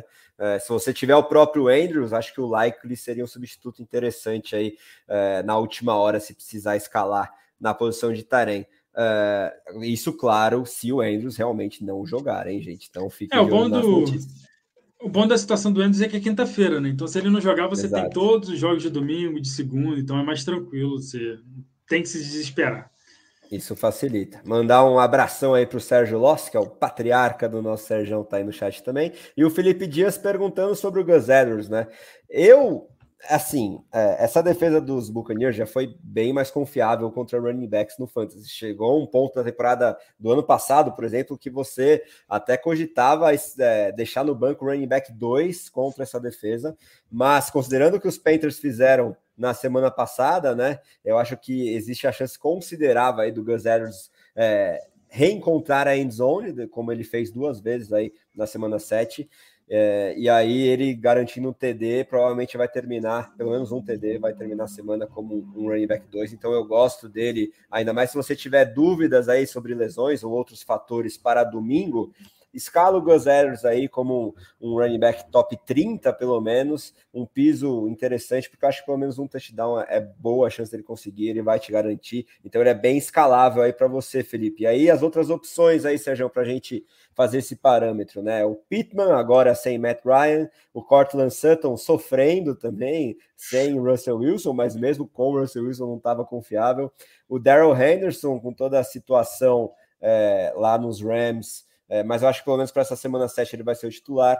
E o Jamal Williams, que falhou em entregar na ausência do Dunder Swift na, na semana 7. É, precisa deixar dois no banco. O que, que você deixaria aí também, considerando o Gus Edwards? Eu acho que eu deixaria o Sutton e o Jamal Williams. Eu acho que o Henderson ainda vai ter muito volume. E o Pittman, eu ainda espero que ele seja um wide receiver 1 do time e eu acho que o Sam Allinger consegue produzir mais do que o Ripien vai conseguir produzir. Até porque o Frank Reich é um, é um chamador de jogadas melhor do que o Hackett tem se mostrado até agora. Sim, concordo com você. Seriam minhas escolhas também para deixar no banco neste momento. Sutton e Jamal Williams. Isso. Espero que é, a gente não queime a língua. Né? É, o que você falou, você escala o Gus Edwards e depois você tem até domingo para decidir isso, né? Você pode ter a volta do Russell Wilson e mudar alguma coisa, por isso que eu escalaria o Gus Edwards também, concordo com o que você falou. Exatamente. E aí também, dependendo do próprio desempenho do Edwards e de alguns outros jogadores envolvidos no Thursday Night no seu confronto, você vai atrás de mais upside ou mais piso também nas outras opções, né? Isso é algo que a gente, pelo menos eu gosto sempre de reiterar aí, é, sempre tentar Isso. medir é, essa questão piso e teto de cada jogador e no seu confronto específico na semana. Bom, Sérgio, acho que é isso por hoje, Mas, né? Manda só bala. lembrar também mesmo que o Gus Edwards não seja seu running back principal nessa rodada, você tem que pôr no seu slot de running back, que aí você tem o, a flexibilidade de botar o Pittman e o Sutton se preferir no domingo, o Henderson ou o Jamal Williams. Então você sempre tem essa. É bom manter essa flexibilidade. É, isso sempre, né? Jogador no Thursday Night você coloca no slot uhum. da posição dele, nunca no flex, para poder ter mais opções até o domingo. E a segunda, né? No Monday Night também. Sérgio, muito obrigado, sempre um prazer conversar contigo e com o pessoal que nos assiste aí no chat, quem vai nos ouvir no futuro. É sempre muito bem-vindo de volta à nossa bancada, Sérgio. Deixa o seu recado final aí para a galera. Ah, agradecer aí, André. Eu adoro quando você apresenta, que eu não tenho tantas preocupações quando você não está aqui. É, é, sempre é bom estar de volta. Eu adoro é, participar aqui. Até estava comentando com a minha esposa que é cansativo. Hoje eu fiquei o dia inteiro aqui cozinhando para o meu filho. É, tive que fazer compra para ele. Estou cansadão. Mas é, a gente começa a falar aqui, passa rapidinho essa uma hora e 45 aqui que a gente está falando. É bom ficar aqui com você. Então, e boa sorte para todo mundo essa semana no Fantasy. E assistam a live de quinta-feira, que o Mafra, eu e o Mafra somos o super-homem e o Clark Kent, vocês nunca verão juntos porque um vai, só pode as lives mais cedo, o outro só pode lives de mais tarde. É, mas o, o Mafra sabe muito de fantasy também. Venho aqui absorver tudo que o cara vier falar, que Além de ser um cara super divertido também, quando. Oh, o José Ferraz aí apareceu, mandar um abraço para o José Ferraz. Ele levou todo o azar dele para o Toronto Blue Jays. Eu estava torcendo para eles lá. O cara é um pé frio danado. Foi só ele. Ele foi para Toronto, acho que ele parou de torcer para o Jets, o Jets começou a evoluir. Puta, o pé Nada. Ele tá inconsolável com a lesão do Brice Hall, cara. Teve o JVT oh. também, tá complicado. Mas ele tá bem mais animado esse ano, já tão competitivo, faz meu amigo feliz e uhum. espero que continue assim. Agradecer o Guilherme Rose Neto aí no chat também, falando que é a primeira vez que ele nos assiste. Seja muito bem-vindo, Guilherme. Estaremos sempre aqui é, toda semana para tentar ajudar vocês. Quinta-feira tem mais, com a prévia de todos os outros jogos. Espero que você continue acompanhando o nosso trabalho, né, Sérgio? Isso aí. E também eu fiquei sacaneando aqui o José, acabei não falando, mandar parabéns para o trabalho que ele está fazendo lá no Canadá, que eu tenho acompanhado alguns vídeos lá que ele posta no Twitter, estão muito maneiros.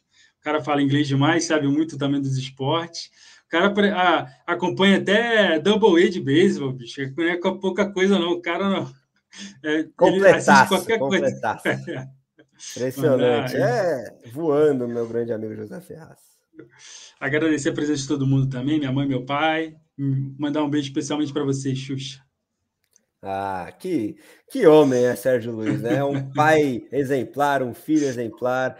Quando eu crescer, eu quero ser igualzinho a ele, gente. Então, valeu a todo mundo que acompanhou aqui a live, a quem nos ouviu no futuro na versão podcast. Quinta-feira tem mais. Um grande abraço e até a próxima.